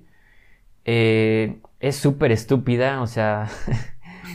Oye, pero ¿hacen muchos viajes durante la película o solo al principio de que necesitamos reclutarlos, vénganse con nosotros y todas las demás películas se abarcan el futuro contra los aliens o, hacen varios viajes este durante la durante la historia o no sé cómo. Pues no de hecho justamente no o sea no hay tanto no hay tanto o sea no es como que se la pasen viajando, ah, eh, de un lado para otro, sino que no, se das cuenta que llegan y es como, ah, eh, obviamente Chris Pratt, eh, curiosamente, casualmente tiene experiencia militar, o sea, a pesar de que es un maestro de la prepa, ah, pues resulta que el vato también estuvo en el ejército y es el único. O sea, porque agarran a todos, o sea, agarran parejo, no, no te preguntan así como, oye, tú sí estás capacitado o no, no, o sea, es como te toca porque te toca. Así seas una mamá, este, ama de casa, o seas un chavito, o seas un viejo o anciano. O sea, agarran parejo. Entonces, a este vato es el único de su grupo, porque los van mandando como por grupos. Y también es una cosa así bien rara de por qué, o sea, nunca entiendes por qué nomás seleccionan a estos. Y aparte nada más le dicen, no, pero te vamos a mandar, pero solo vas a estar siete días. Después de esos siete días regresas y así como, pero ¿por qué son siete días? O sea, no, no, una, cosa totalmente sin sentido. Entonces, llevan a este grupo de, personas donde Chris Pratt es el único que, sabe usar este, armas, ¿no? Todo, entonces todos los demás son como pura carne de cañón, puro, este, pues sí, puro ah, inútil, ¿no? Eh, las, criaturas que, están ahí como para, pues, que son los, los aliens, este, eso yo creo que es lo único decente de la película, o sea, están muy bien hechos, sí están, el, obviamente, pues por todo el varo que le metieron, eh, el CGI está muy bien hecho, entonces sí cuando salen y, y, empiezan a atacar a los estos humanos, pues sí está todo muy bien, o sea, sí te la crees. Eh, pero igual no tienen, o sea, pues sí no tienen ninguna explicación. Luego hay como una reina que es la que no sé, nunca se tiene si ella pone huevos o cómo es que genera otro. No, no, no. Igual la película es súper larguísima, dura casi dos horas y media, como dos horas veinte, de los cuales le sobran fácil como media hora. O sea, no sé por qué. Pero es de acción, ¿no? Se supone la película, ¿no? Sí, obviamente es de acción. No sé. mínimo, tan siquiera hay acción, Andrés. ¿Hay buena acción o no? No, sí hay. O sea, no, sí, sí, sí. Balazos y acción y explosiones y todo hay, o sea, obviamente. Pero el problema es que nada tiene sentido, o sea, todo te lo cuestiona, dices, ¿cómo? O sea, pero ¿por qué? O sea, todo es, pero ¿por qué? E incluso hay una cosa de que en el futuro, entonces están haciendo una como una sustancia, o sea, están tratando de, investigar y de descubrir una sustancia que es la que va a hacer que puedan derrotar a, a los aliens, como una tipo eh, inyección, vacuna mortal que van a usar para matarlos, ¿no? Te plantean eso, ¿no? Y dices, ah, ok. Bueno, pues al final eso no importa, o sea, al final los matan, spoiler, los matan a todos con una mega explosión enorme. O sea, encuentran la nave donde están, este, en el pasado obviamente, no en el futuro, porque en el futuro todos se mueren. En el pasado encuentran la nave donde están estos aliens y, ah, quién sabe cómo les, les, meten, este, quién sabe, explosivos y explota. Explotan todos y así se mueren. Entonces dices, bueno, toda la película era por la, la sustancia que tenían que descubrir para hacer la, la, la como que la cura, ¿no? Ah, pues no, al final eso ya no tuvo ninguna relevancia porque con una mega explosión se murieron. No, no, no. O sea, pero en serio, no la vean, aléjense completamente, se van a aburrir. Yo me aburría, o sea, decía, ya por favor que se acabe esto, o sea. ¿Cuánto le falta? Sí, dije, ¿cuánto le falta? Porque como dos horas y media, o sea, no, no, no. Eh, no la vean, la verdad, solamente que digan, bueno, pues no tengo otra cosa que hacer y quiero ver balazos y acción y explosiones sin sentido, pues adelante. Pero no, en serio, o sea, y de hecho, es curioso porque la idea no estaba tan mal, o sea, dices, bueno, viajes en el tiempo, guerra, este, acción, medio apocalipsis, aliens. Dices, bueno, pues suena interesante, pero tiene, lo más importante tienes que cuidar la historia, o sea, el guion, si vas a meter viaje en el tiempo, es lo más importante que tenga sentido, ¿no? Pero en esta película... Ajá, no, porque pues este puede ser una historia chida, ¿no? De acción y, y que aparte tenga historia y pueda seguirla continuando, no sé, porque hasta creo que hasta van a hacerse una parte, ¿no? Ah, claro, sí. Sí, pues le, fue, le si no tienes una historia, ¿por qué haces una segunda parte? No entiendo. sí, de hecho, o sea, yo digo, no sé, ni, ni siquiera sé de qué va a tratar la segunda, porque en esta primera, pues matan a todos los aliens. Entonces, digo, ¿cuál va a ser la segunda parte? O sea, ¿cuál va a ser la historia? O, ah, resulta que había ahí otro alguien ahí a lo lejos que se escapó. Ah, wow, no manches. Y seguro no me sorprendería que va a ser así. Bueno, sí, igual y sí. Pero. o sea, habrá otra línea temporal o algo así. Sí, o va a ser dentro del más futuro, más 100 años después. No, no, no, es una cosa súper estúpida, en serio, aléjense completamente. Entonces, no pasa. No, no pasa. No, no, no pasa. O sea, yo le daría un 4. ¿4? nada, más, nada más por, por el CGI de los Dalians y pues, los balazos y ya. Ya, ok. Entonces, bueno, ahí está. Y que fue como el, boom de Amazon, ¿no? Está en todas partes esa película. Sí, pues es que por la magnitud, o sea, pues te digo, no sé cuánto se habrán gastado, pero yo creo que sí le metieron una buena la nota tanto en la película como en la publicidad, o sea, para que todo el mundo la viera y pues obviamente les funcionó, ¿verdad? Ya que confirmaron la segunda. Al parecer sí. Ajá. Pero igual no, a lo mejor y no la ve la misma gente que se decepcionó con esta. No creo, la neta yo no creo. Pero bueno, vamos con la última película. Venga, eh, eh, nos hemos tardado un poco, pero hemos hablado muchas cosas interesantes, ¿eh? Todavía nos falta, ah, vamos a hablar esta última y enseguida vamos, este, así con nuestra sección de spoilers para hablar de la, de la serie de Loki, ya con spoilers, nuestra opinión final y un poco de, comparaciones para que se quieran quedar los, fans. Entonces, esta última película es la del Conjuro 3. Este, ya lleva un poco de rato de estrenarse, pero acaba de llegar en estos días a la plataforma de HBO Max aquí en Latinoamérica, eh, porque ya está en Estados Unidos. Y bueno, como sabemos, esta película, pues igual es en los años 80. Es un caso de Ed y Lorraine Warren. Es más que nada, es un caso de un chavo que comete un asesinato y, o un homicidio, bueno, como lo quieran decir. y bueno, lo atrapa la policía. Pero el caso es que al cometer ese homicidio, pues estuvo como poseído como tal. Entonces básicamente va eso la película de que los Warren quieren ayudar a este chavo a demostrar que en realidad él estuvo poseído, porque ellos estaban precisando ese caso. Entonces ellos quieren demostrar eso ante la ley, pero pues obviamente la ley es como muy estricta y no creen esas cosas. Entonces tienen que hacer algo para eh, demostrar que eso era cierto y no y que no lo metieran al, bote. No, creo que hasta le iban a dar pena de muerte. Entonces querían salvarlo de eso. Y básicamente va de eso la película. Nos cuentan un poco qué hacen los Warren para, para salvar a este chavo. Eh, nos cuentan un poco más de este caso cuál es el origen del caso. Bueno, uno de los tantos casos que llevaron esta, esta pareja. Más que nada va de sobre eso. Eh, una película que bueno, eh, para fans de, la saga de los conjuros, pues era, era muy esperada. Y pues eh, que tuvo críticas muy, bueno, algunas positivas, otras negativas, muy ambiguas. Entonces, Andrés, no sé qué te pareció esta tercera entrega del conjuro. ¿Cuál es tu opinión acerca de este, esta cosa?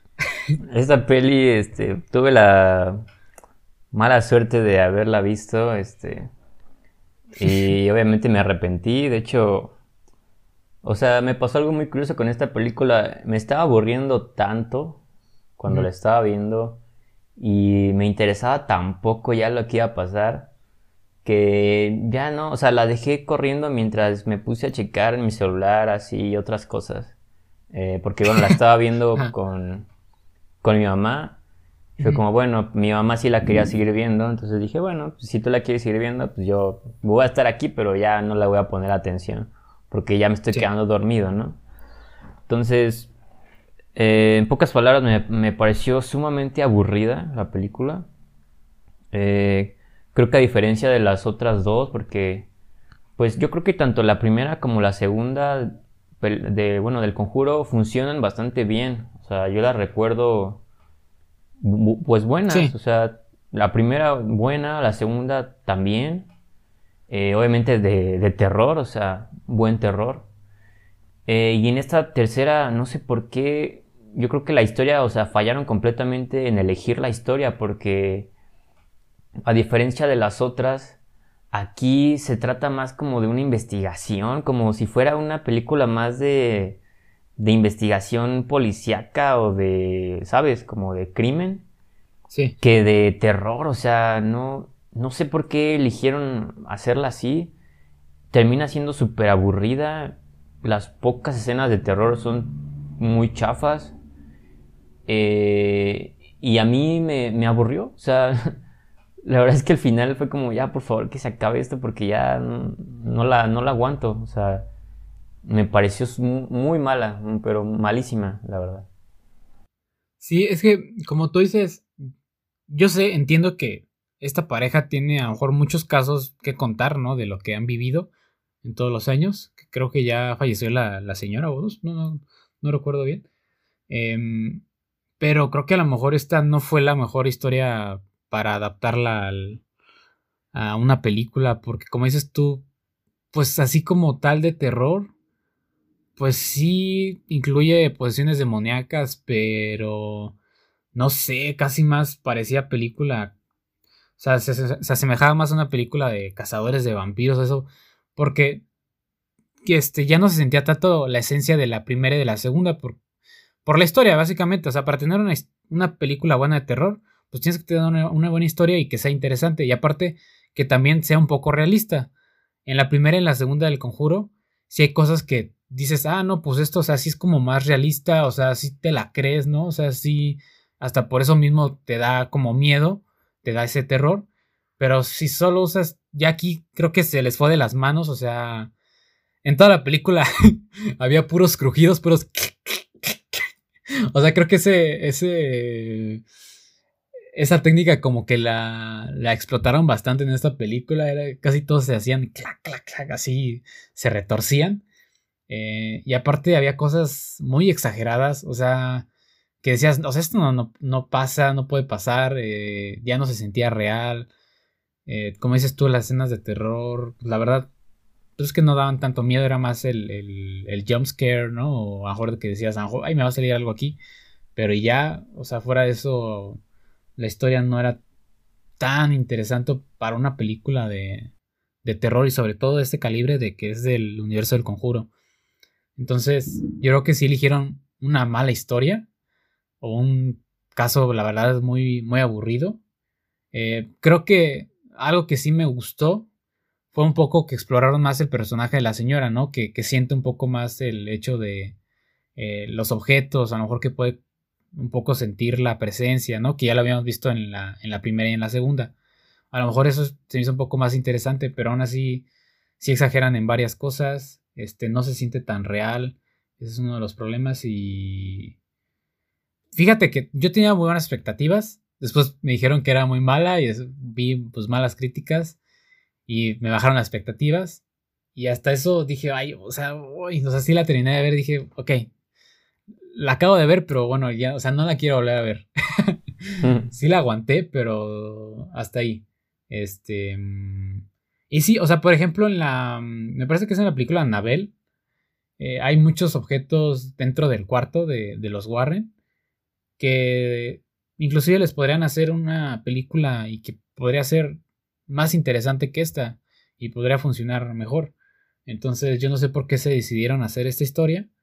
Que pues es muy X. O sea.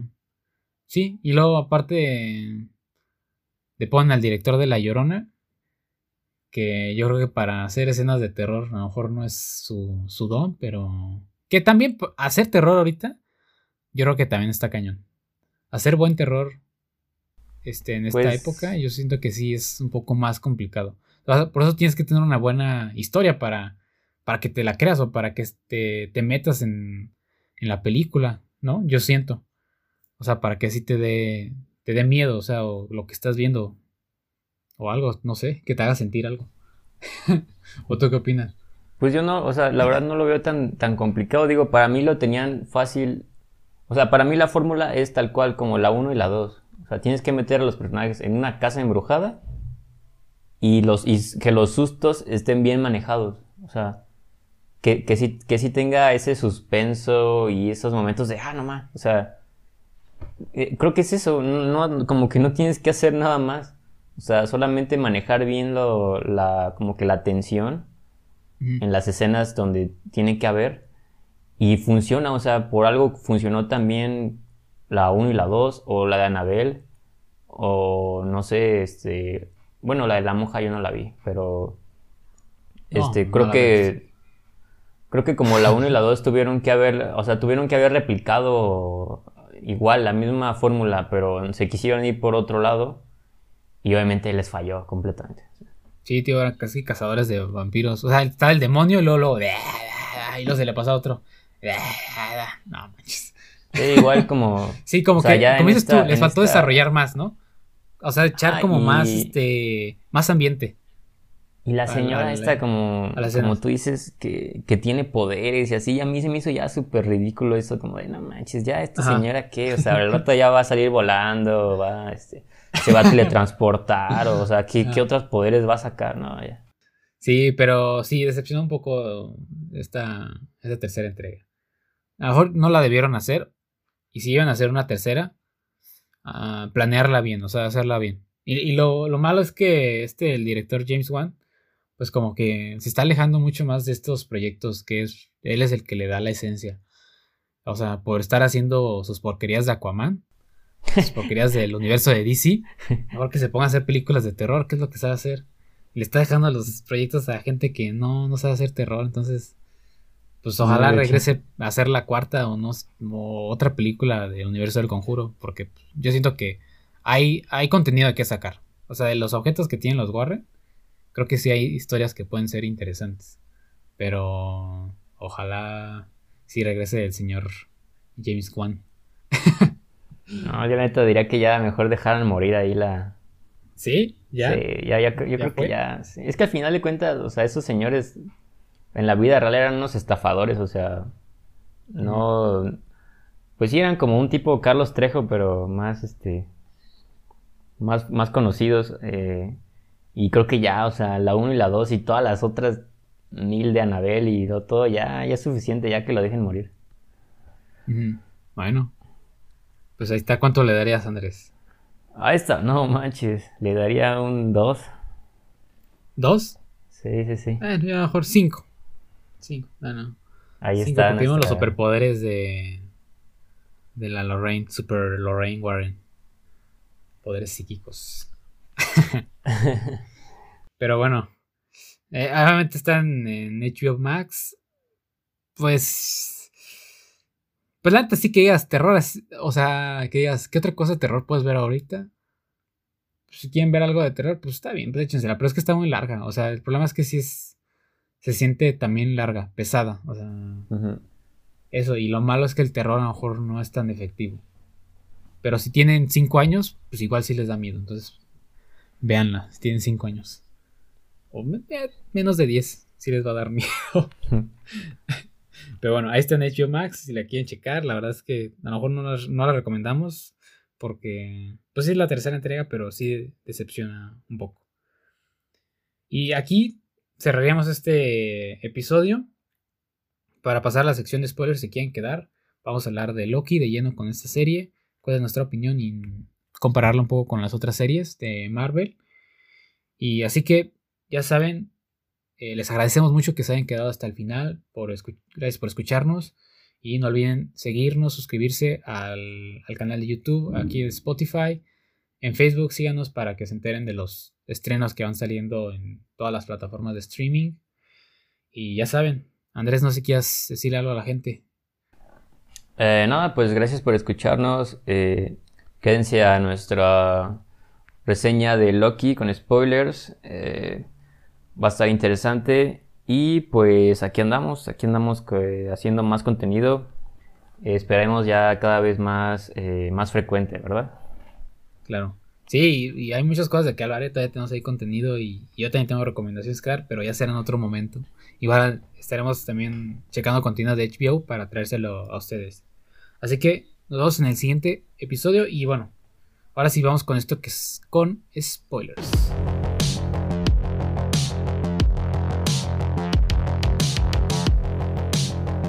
Vamos ahora sí a hablar de lleno con Loki, de esta serie de Loki, la última de esta, digamos, trilogía de series de, Disney y, Marvel. Y bueno, eh, básicamente esta serie narra pues los hechos después de que Loki roba el tercer acto, eh, se mete con problemas en la línea del tiempo y lo arresta la tibia, ¿no? Ya básicamente conocemos la historia, quien ya vio la serie, estamos hablando con spoilers. Entonces, eh, para que sepan, esta serie es dirigida por una mujer, se llama Kate Herron, Herron que también dirigió Sex Education, una serie pues, que le ha gustado a muchos ahí en Netflix. Y el guion está escrito por Michael Waldron, que también está escribiendo la de Doctor Strange 2. El guion. Entonces, pues para que se enteren. Y pues arrancar esta serie de seis capítulos como Falcon, ¿no? También seis capítulos. Andrés, ¿qué te. Ahora sí, opiniones de, de Loki. ¿Qué tal? ¿Qué te, qué te pareció? Pues a mí me gustó bastante. Ah, debo decir que yo creo que de las tres series ya que tenemos ahora, pues WandaVision, Falcon y esta, sí podría decir que Fácil fue la que más me gustó. O sea, creo que es la que más, como que la que cerró mejor. O sea, se mantuvo, mantuvo el nivel desde que empezó. A mí me, llamó la atención, o sea, me pareció muy interesante todo este rollo de, pues, del, tiempo, de la, de la, eh, ¿cómo se llama? Eh, TVA. TVA. Este, o sea, todo este rollo de, no, es que entonces nosotros nos encargamos de mantener la línea, este, del tiempo como debe ser y de evitar las posibles líneas que se vayan creando. O sea, todo este rollo a mí me, me interesó mucho Obviamente también por el personaje. Eh, es, muy, muy carismático eh, Tom Hiddleston. O sea, creo que es de los que más te caen bien. Eh, Owen Wilson también es un actor que a mí me gusta mucho, me cae muy bien. Entonces aquí pues, lo hace excelente. o sea, el tono está muy bien manejado, tiene ahí sus cosillas como de humor que funcionan. pero lo más interesante pues es la historia, ¿no? Eh, creo que se mantuvo, o sea, se mantuvo el nivel conforme fueron avanzando los episodios. Eh, todo este rollo de, misterio, de quién era el otro Loki. Eh, ya cuando nos presentan a, a, Sylvie, a mí me gustó, me gustó el personaje, la relación entre, entre ellos dos, entre Loki y Sylvie, me gustó mucho, aunque ahí a muchas personas, este, como que se les hacía algo raro porque era como ahí algo de pues se supone que son ellos, es el mismo personaje, entonces como, como, como raro. O como que no está, no está bien, o a mí la neta me valió y yo sí quería que, pues que se dieran sus buenos becerros, ¿no? Este. Sí. Y decía, no, ojalá terminen juntos, que terminen juntos. Este. Me gustó, me gustó todo eso. Y ya conforme fue avanzando hacia el final, eh, cuando ya empiezan a, a mencionar al que está detrás de todo, eh, o sea, el que está realmente manejando todo de los timekeepers y, y todo este rollo, eh, sí tenía yo como que la idea de, pues, ¿quién va a ser? ¿Quién va a ser? ¿Quién va a ser? Y obviamente ya estaba sonando mucho en internet eh, lo de Kang, de Kang el Conquistador, que es un personaje que yo la verdad no, pues no soy ningún experto, pero sí medio lo ubicaba por ahí de algún cómic y de alguna serie de, de televisión animada que yo vi. Entonces sí ubico al personaje y decía, órale, pues sí estaría chido que fuera él, pero porque sí tiene, tiene mucho sentido, pues ese vato se la pasa viajando en el tiempo, ¿no? Este, o sea, tiene sentido, pero no, o sea, yo pensé que no lo iban a hacer, como ya nos habían ilusionado y, y roto el corazón con otras cosas. Con Antes, con, sí, o sea, con WandaVision y todo esto, dije, no, o sea, te lo juro que yo pensé que no, o sea, y igual alguien por ahí comentó en algún video de no, este va a ser. Porque en el tráiler había, algunas escenas donde salía Loki, pero con su traje completo y como en Asgard. Y decían algunos que, que, él iba a ser el. Eh, o sea, que el final. que iba a estar ahí. Ajá. Él, él, iba a ser como el que estaba detrás de todo, iba a ser otro Loki e iba a ser él. Y decía, no, se me hace que se van a ir por ahí. Y ya, te lo juro que ya no había hecho ilusiones con, con Kang. Y viendo el último episodio, pues ya cuando sale este vato, y pues tenía la esta como túnica morada y ya empezaba a decir que no, es que yo tengo otras versiones. Eh, algunos dicen que soy un conquistador. Dije, no pues es así, entonces sí es ese vato. O sea, no, pues ya eso me hizo Que al principio te sacabas de otra, ¿no? Decías, ay, pues ¿quién es este? Sí, sí, sí. Este señor? O sea, dije, ah, caray, ¿este vato qué, no? Y aparte, muy curioso porque ese último capítulo yo creo que está muy bien manejado porque eh, a pesar de que no tiene tanta acción, o sea, esos momentos donde nada más es pura plática, o sea, están ellos tres nada más hablando y hablando y hablando y oye, pero ¿qué? Entonces, ¿qué quieres tú? No, es que yo, o sea, te mantienen ahí, este... sí, estás así como muy atento. Ajá, muy atento a la conversación y eso para mí es como, vale mucho la pena. Eh, y me parece que cierra muy bien, o sea, Digo, desafortunadamente pues no, no acaba la historia, obviamente todavía va a seguir en otra temporada, pero ya introdujeron al personaje que para mí es lo que más vale la pena y sobre todo pues la importancia que va a tener, o sea, al final de cuentas esto sí va a, a influir pues muy cañón en todo el MCU por la cuestión de las líneas temporales, o sea, ya se vieron cómo se están ramificando un montón de líneas temporales que ya, o sea, en pocas palabras, pues es el multiverso, como yo lo entendí. Eh, así es, o sea, sí. prácticamente ya después de esto es como ya, o sea, el multiverso ya está ahí. está confirmado. Ya pueden hacer lo que, lo que quieran, o sea, y eso es lo que más vale la pena y por eso te decía que a mí fue la que eh, más me gustó, o sea, porque pues WandaVision sí la disfruté, pero al final yo creo que a todos se nos cayó un poco, nos decepcionaron con un poco con el final. Eh, igual aquí comentamos Falcon, que a mí al final ya no, o sea, no me atrapó, me aburrió un poco. y esta me mantuvo, o sea, esta desde que empezó hasta que terminó, estuve ahí viéndola cada semana. Y al final sí fue así como de, no manches, ¿y ahora qué sigue? O sea, la cuestión es, ¿y ahora qué? O sea, ¿qué más va a seguir? Es lo más, este, lo más importante. Y bueno, no sé tú, tus comentarios. Sí, creo que su plus, la historia, ¿no? Obviamente le gana eh, a WandaVision y a Falcon por la historia y por lo que abarca todo esto de los multiversos, ¿no? Pero aún así, yo creo que también está, está muy bien hecha. desde el principio se nota, o yo vi eh, otra calidad, eh, desde, el, por ejemplo, la, la producción que tenía, o sea, si era muy buena, y, o no sé si era yo, pero a Loki yo lo sentí, o sea, lo sentí muy diferente a las actuaciones de, las otras series, o sea, lo vi muy bien a, Tom Hiddleston, este, como actor, o sea, lo hizo muy bien, o sea, se la creías cuando había escenas de que estaba triste, llorando, o de que estaba a lo mejor confundido, o sea, para mí creo que es muy, muy buen actor y aquí este, lo demostró desde que inició la serie. Sabías esa diferencia entre la calidad de actor que es Tom Hiddleston con a lo mejor el actor de Falcon, ¿no? O el actor de Bucky. O sea, aquí me parece que, que se vio esa calidad. Y también, o sea, vimos a, Owen Wilson, que pues es más conocido por aparecer en películas de comedia. Este, pero sí, en, en, un momento a mí se me olvidó que era él, o sea, lo sentí muy bien en, su personaje, o, sea, sí se metió, mm, lo caracterizaron muy bien. Y eh, sí, llegó un momento en que se me había olvidado que el actor pues era Owen Wilson.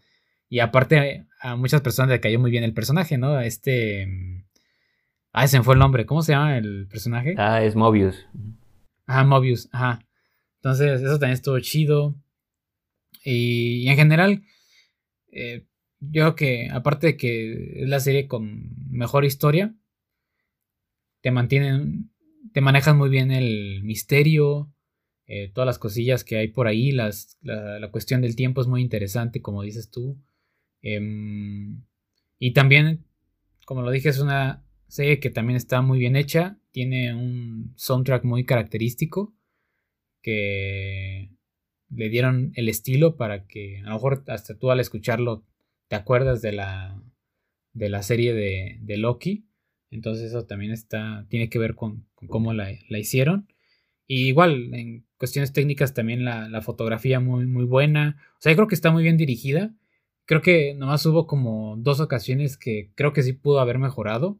La primera es cuando mm, viajan al, como a la era medieval. Creo que ahí no, para mí no, no sentí tan bien caracterizado el tiempo, o sea, no sentí que se hubieran ido al pasado, la verdad.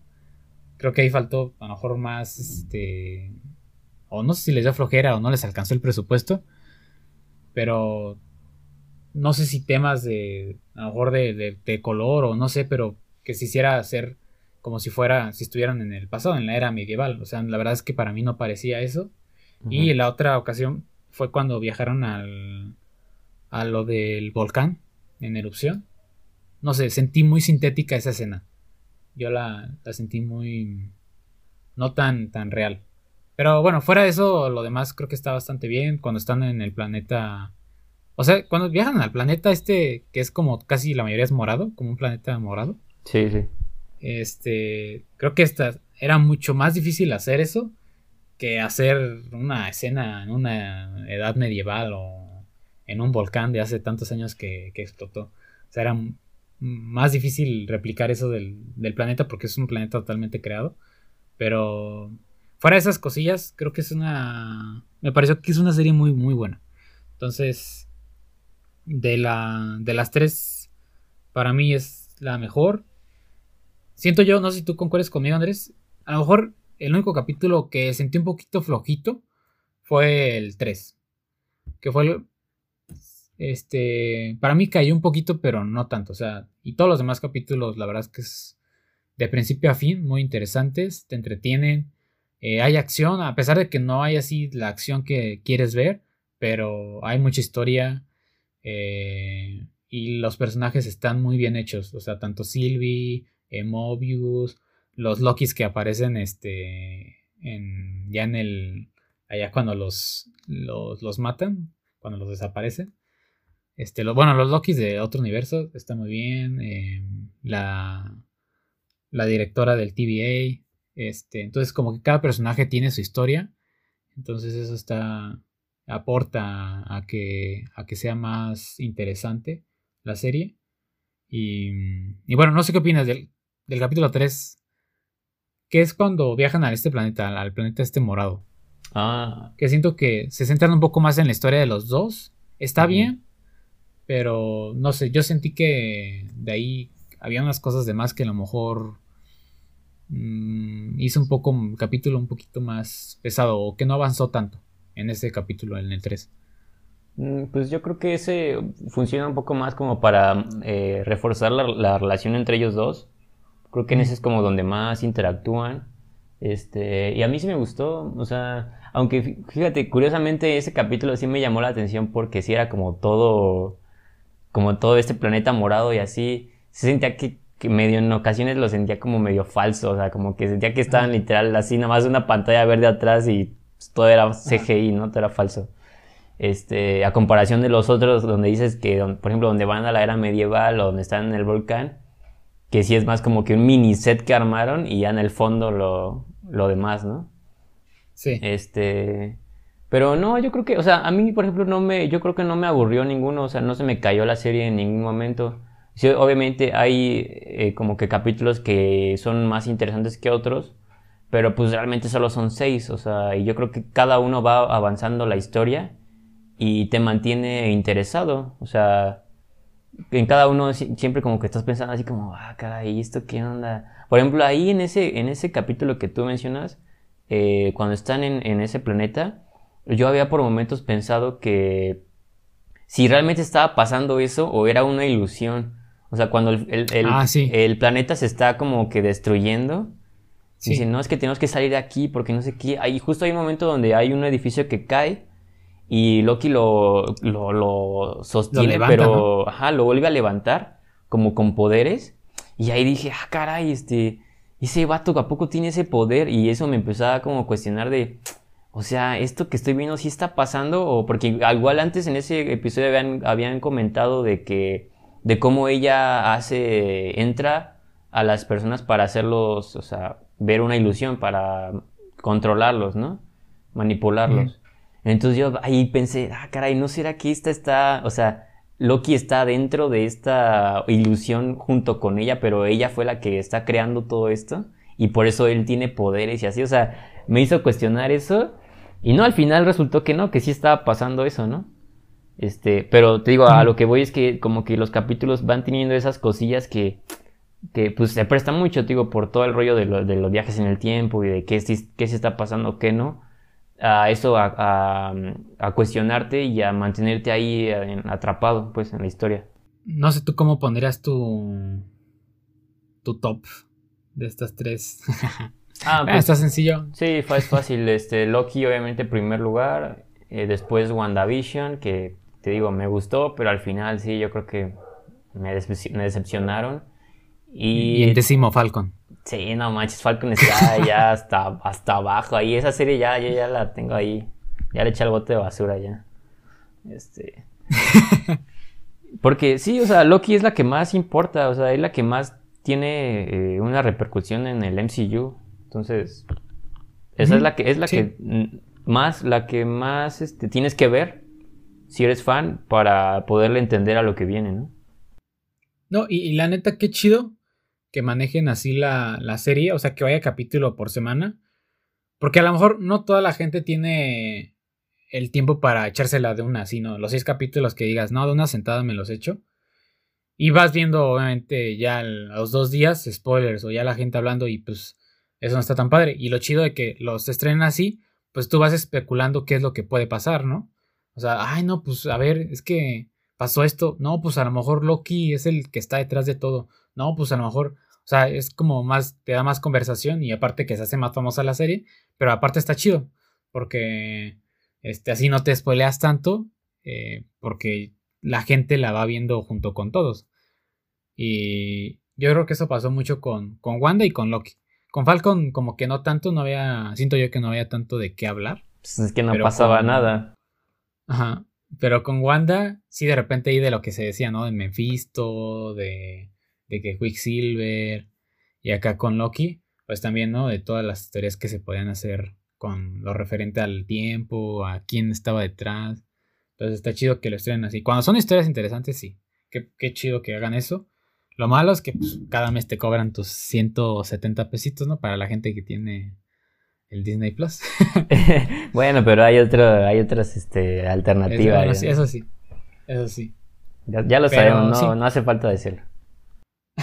Igual, o sea, sí, para hacer este, una, una serie, o sea, la producción está bastante bien. Sí, esos errores pues, se entienden, pues es una serie que a lo mejor no, no tiene, este, o sea, es un capítulo, casi un capítulo, es como si fuera una película, o sea, yo creo que sí se gastan muchísimo dinero, pero eh, que yo creo que sí está bastante bien. Entonces, no sé tú cuánto, ¿tienes alguna calificación ya final? Yo sí, yo sí le, yo lo cerraría con un 9, 9 cerrado a, a, la serie, yo creo que sí es muy, eh, muy buena, o sea, sí exploraron bien al, al personaje de Loki y aparte juntándolo con esta historia de la TVA, muy muy bien, o sea, muy interesante, todo muy bien, muy bien hecho. No sé tú cuánto le darías. Sí, yo también, es que estaba pensando, no me acuerdo cuándo le, cuánto le di a WandaVision, porque obviamente tendría que darle más. Creo que sí le di un 8. Sí, yo le di 8 a WandaVision. Sí, mira, yo, le daría... Menos. Yo le daría un 8.5 a Loki. O sea, obviamente para dentro de los estándares de, de Marvel, de series, yo creo que sí se merece un 8.5. No le doy más porque yo siento que sigo muy clavado con otras series como, no sé, por ejemplo Daredevil, que ya sé que a lo ah, mejor suena muy, muy fanboy, pero para mí todavía siguen estando ahí como hasta arriba. Todos estamos de acuerdo con eso. Sí, o sea, y a veces digo, ay, es que bueno, está bien, entiendo que estas son como más ligeras, más como para todos, más este, pero yo sigo siendo muy fan de como de un nivel más así como superior de, en cuanto a guion, este, bueno, acción y ya sabes, ¿no? Pero dentro de lo que cabe aquí, este, sí, yo creo que un 8.5 de buena, o sea, más que buena, decente. Este. Sí, para hacer una serie de, del universo de Marvel. Bueno, que sí, también Daredevil es de cómics, pero... Sí, pero ajá, por este ejemplo, Daredevil yo la veo más como ya que podría competir con otras series ya más fuertes, o sea, ya fuera de, de los cómics, ¿no? Ajá. Entonces, pues pero... como tipo de Mandalorian, ¿no? Que digamos es de Star Wars, pero tiene mucha calidad, o sea, incluso, bueno, para mí sí podría competir con, con otras, o sea, tiene mucha calidad. Obviamente Daredevil tiene más y es un poco más seria, más, este, más dramática. Sí. O, sea, con más drama. Y eh, sí se puede aún así comparar aún más, pero sí, sí te entiendo. Esa parte, claro. Sí, eso, Hay tantos podercitos, no. Ajá. Sí. Pues Pero bien, bien, bien. Muy, muy recomendado. Sí. Sí, y se esperaba, ¿no? al principio, desde que sacaron el trailer de Loki, se veía que, que iba a ser una serie muy interesante. Y qué bueno que ya, por fin ya, ya nos dieron los multiversos. Ojalá Spider-Man no nos decepcione. No, y todavía falta. Eso va a ser, mira, lo más importante de este año va a ser eso, o sea, ver Spider-Man y ver si realmente se va a cumplir lo que todos estamos esperando o nos van a decepcionar a todos. Y eso, eso va a ser lo más lo más relevante de este año. Oye, que ahí de repente hubo algo, ¿no? Que el actor de doblaje de Tobey Maguire que le habían preguntado en un live o algo así, que si iba a doblar el personaje de Spider-Man o algo así, o lo iba a volver a doblar, algo así le habían preguntado. Y que dijo así como de. Como si no puedo decir nada. Es que hay muchas cosas, han salido muchas cosas, o sea, a todos, creo que a todos les han preguntado, también a Andrew Garfield en una entrevista le preguntaron y el vato como que nada más se rió y dijo, no, a mí no me han dicho nada, pero ves el video y como que dices, nah, no te creo nada, o sea, como, como que todo está muy, muy confuso, o sea, esa, por eso te digo, esa va a ser la, como que la prueba, ¿no? La cuestión. Ajá. Y de hecho, creo que en esta semana habían dicho que se iba a lanzar el tráiler, creo. A lo mejor si están escuchando esto, puede que ya esté el tráiler de Spider-Man. Uf, no, pero habían dicho, se ¿eh? supone. O un teaser, tan siquiera un teaser. Bueno, también obviamente yo no creo que, que en el tráiler vayan a mostrar, o sea, tendría que ser tontos para mostrarlo en el tráiler, ¿no? Eh, sí, lo mejor sería que, que fuera sorpresa, pero... Bueno, pero mínimo para ver un poco de qué va a ir la, la película, ¿no? Más o menos. sí, obviamente, sí, súper lo quiero ver, obviamente. Sí, sí, sí. Y, y no sé si sabías esto, igual no sé si sea real, pero se había también filtrado como un tipo teaser de que salió en China o en un país asiático. Este era un teaser donde salía creo que solo el título de Spider-Man y el Spider-Man de Tom Holland como en la pantalla escalando. Eh, Pero ahí lo, interesante es que al final del teaser, que era como de 15 segundos, se escuchaba la música que aparecía en, en las películas de Tobey Maguire. O sea, el intro, se escucha como la, esa música del intro que aparecía en las películas. Entonces, pero lo que no sé es que si ese teaser es real o es fake. Igual es fake. Seguro. Pero, pero sí, sí, ah, bueno, hubiera estado bueno. Ya hay muchas cosas así en, en el internet que ni sabes qué. Sí, está, está cañón. Es que te digo, o sea, o Marvel nos puede hacer a todos felices y complacernos y sernos así la mayor, o sea, el hype va a estar así por los cielos, o nos van a decepcionar así, nos van a romper el corazón a todos absolutamente, o sea, el otro extremo, tío, está muy, muy interesante. Que ahí el que le quiere competir es de Flash, ¿no? Con eh, que ya se, ya se confirmó que van a salir los Batman de, de Michael Keaton. Eh, ¿Qué otro? No acuerdo si otro Batman. O sea, que sí van a hacer algo tipo parecido. Ah, bueno, pero DC es otra, es otro asunto. Esos vatos están mal. Están como 10 años antes. Bueno, pero siempre quieren copiar a Marvel, eso sí. Ellos también tienen sus multiversos ya preparados y listos. pero bueno, ahí está, ahí está nuestra crítica acerca de Loki. Bien, bien por Marvel, y, Disney. Y también no se olviden de la otra serie de Marvel, Modoc. Chequenla, aunque no sea del MCU. Ya saben, ya les dimos nuestras recomendaciones de HBO Max. Eh, Andrés les recomienda mucho ver La Guerra del Mañana. no, pues aquí, de lo que comentamos prácticamente, pues están las recomendaciones de HBO Max. A Quiet Place 2, eh, si, si yo no la he visto, yo la voy a ver. Porque me gustó la primera, normal, sí, dije, entretenida, palomera. Em, y ya, yo de mi parte, pues ya les dejé ahí Luca. La verdad es que está mm, de principio a fin muy buena, película bonita. Y modo que si se quieren reír un, un rato. Este. Mm, entonces, sin más que decir, aquí estaremos, estamos despidiendo el, episodio. Ya en próximos episodios estaremos hablando de más cosas. En agosto se estrena la serie de What If. Ya la estaremos comentando también. Que ahí se van a explorar eh, más los, los multiversos. Y bueno, Andrés, un gusto. Nos estaremos viendo en la siguiente. Un gustazo, un gustazo estar en este episodio. Espero que les haya gustado. Hablamos de muchas cosas muchas recomendaciones, películas, series y de todo. Y estén atentos para eh, pues más episodios, más recomendaciones. Claro, ahí nos estaremos viendo gente. Gracias. Nos vemos hasta la próxima. Bye. Bye bye.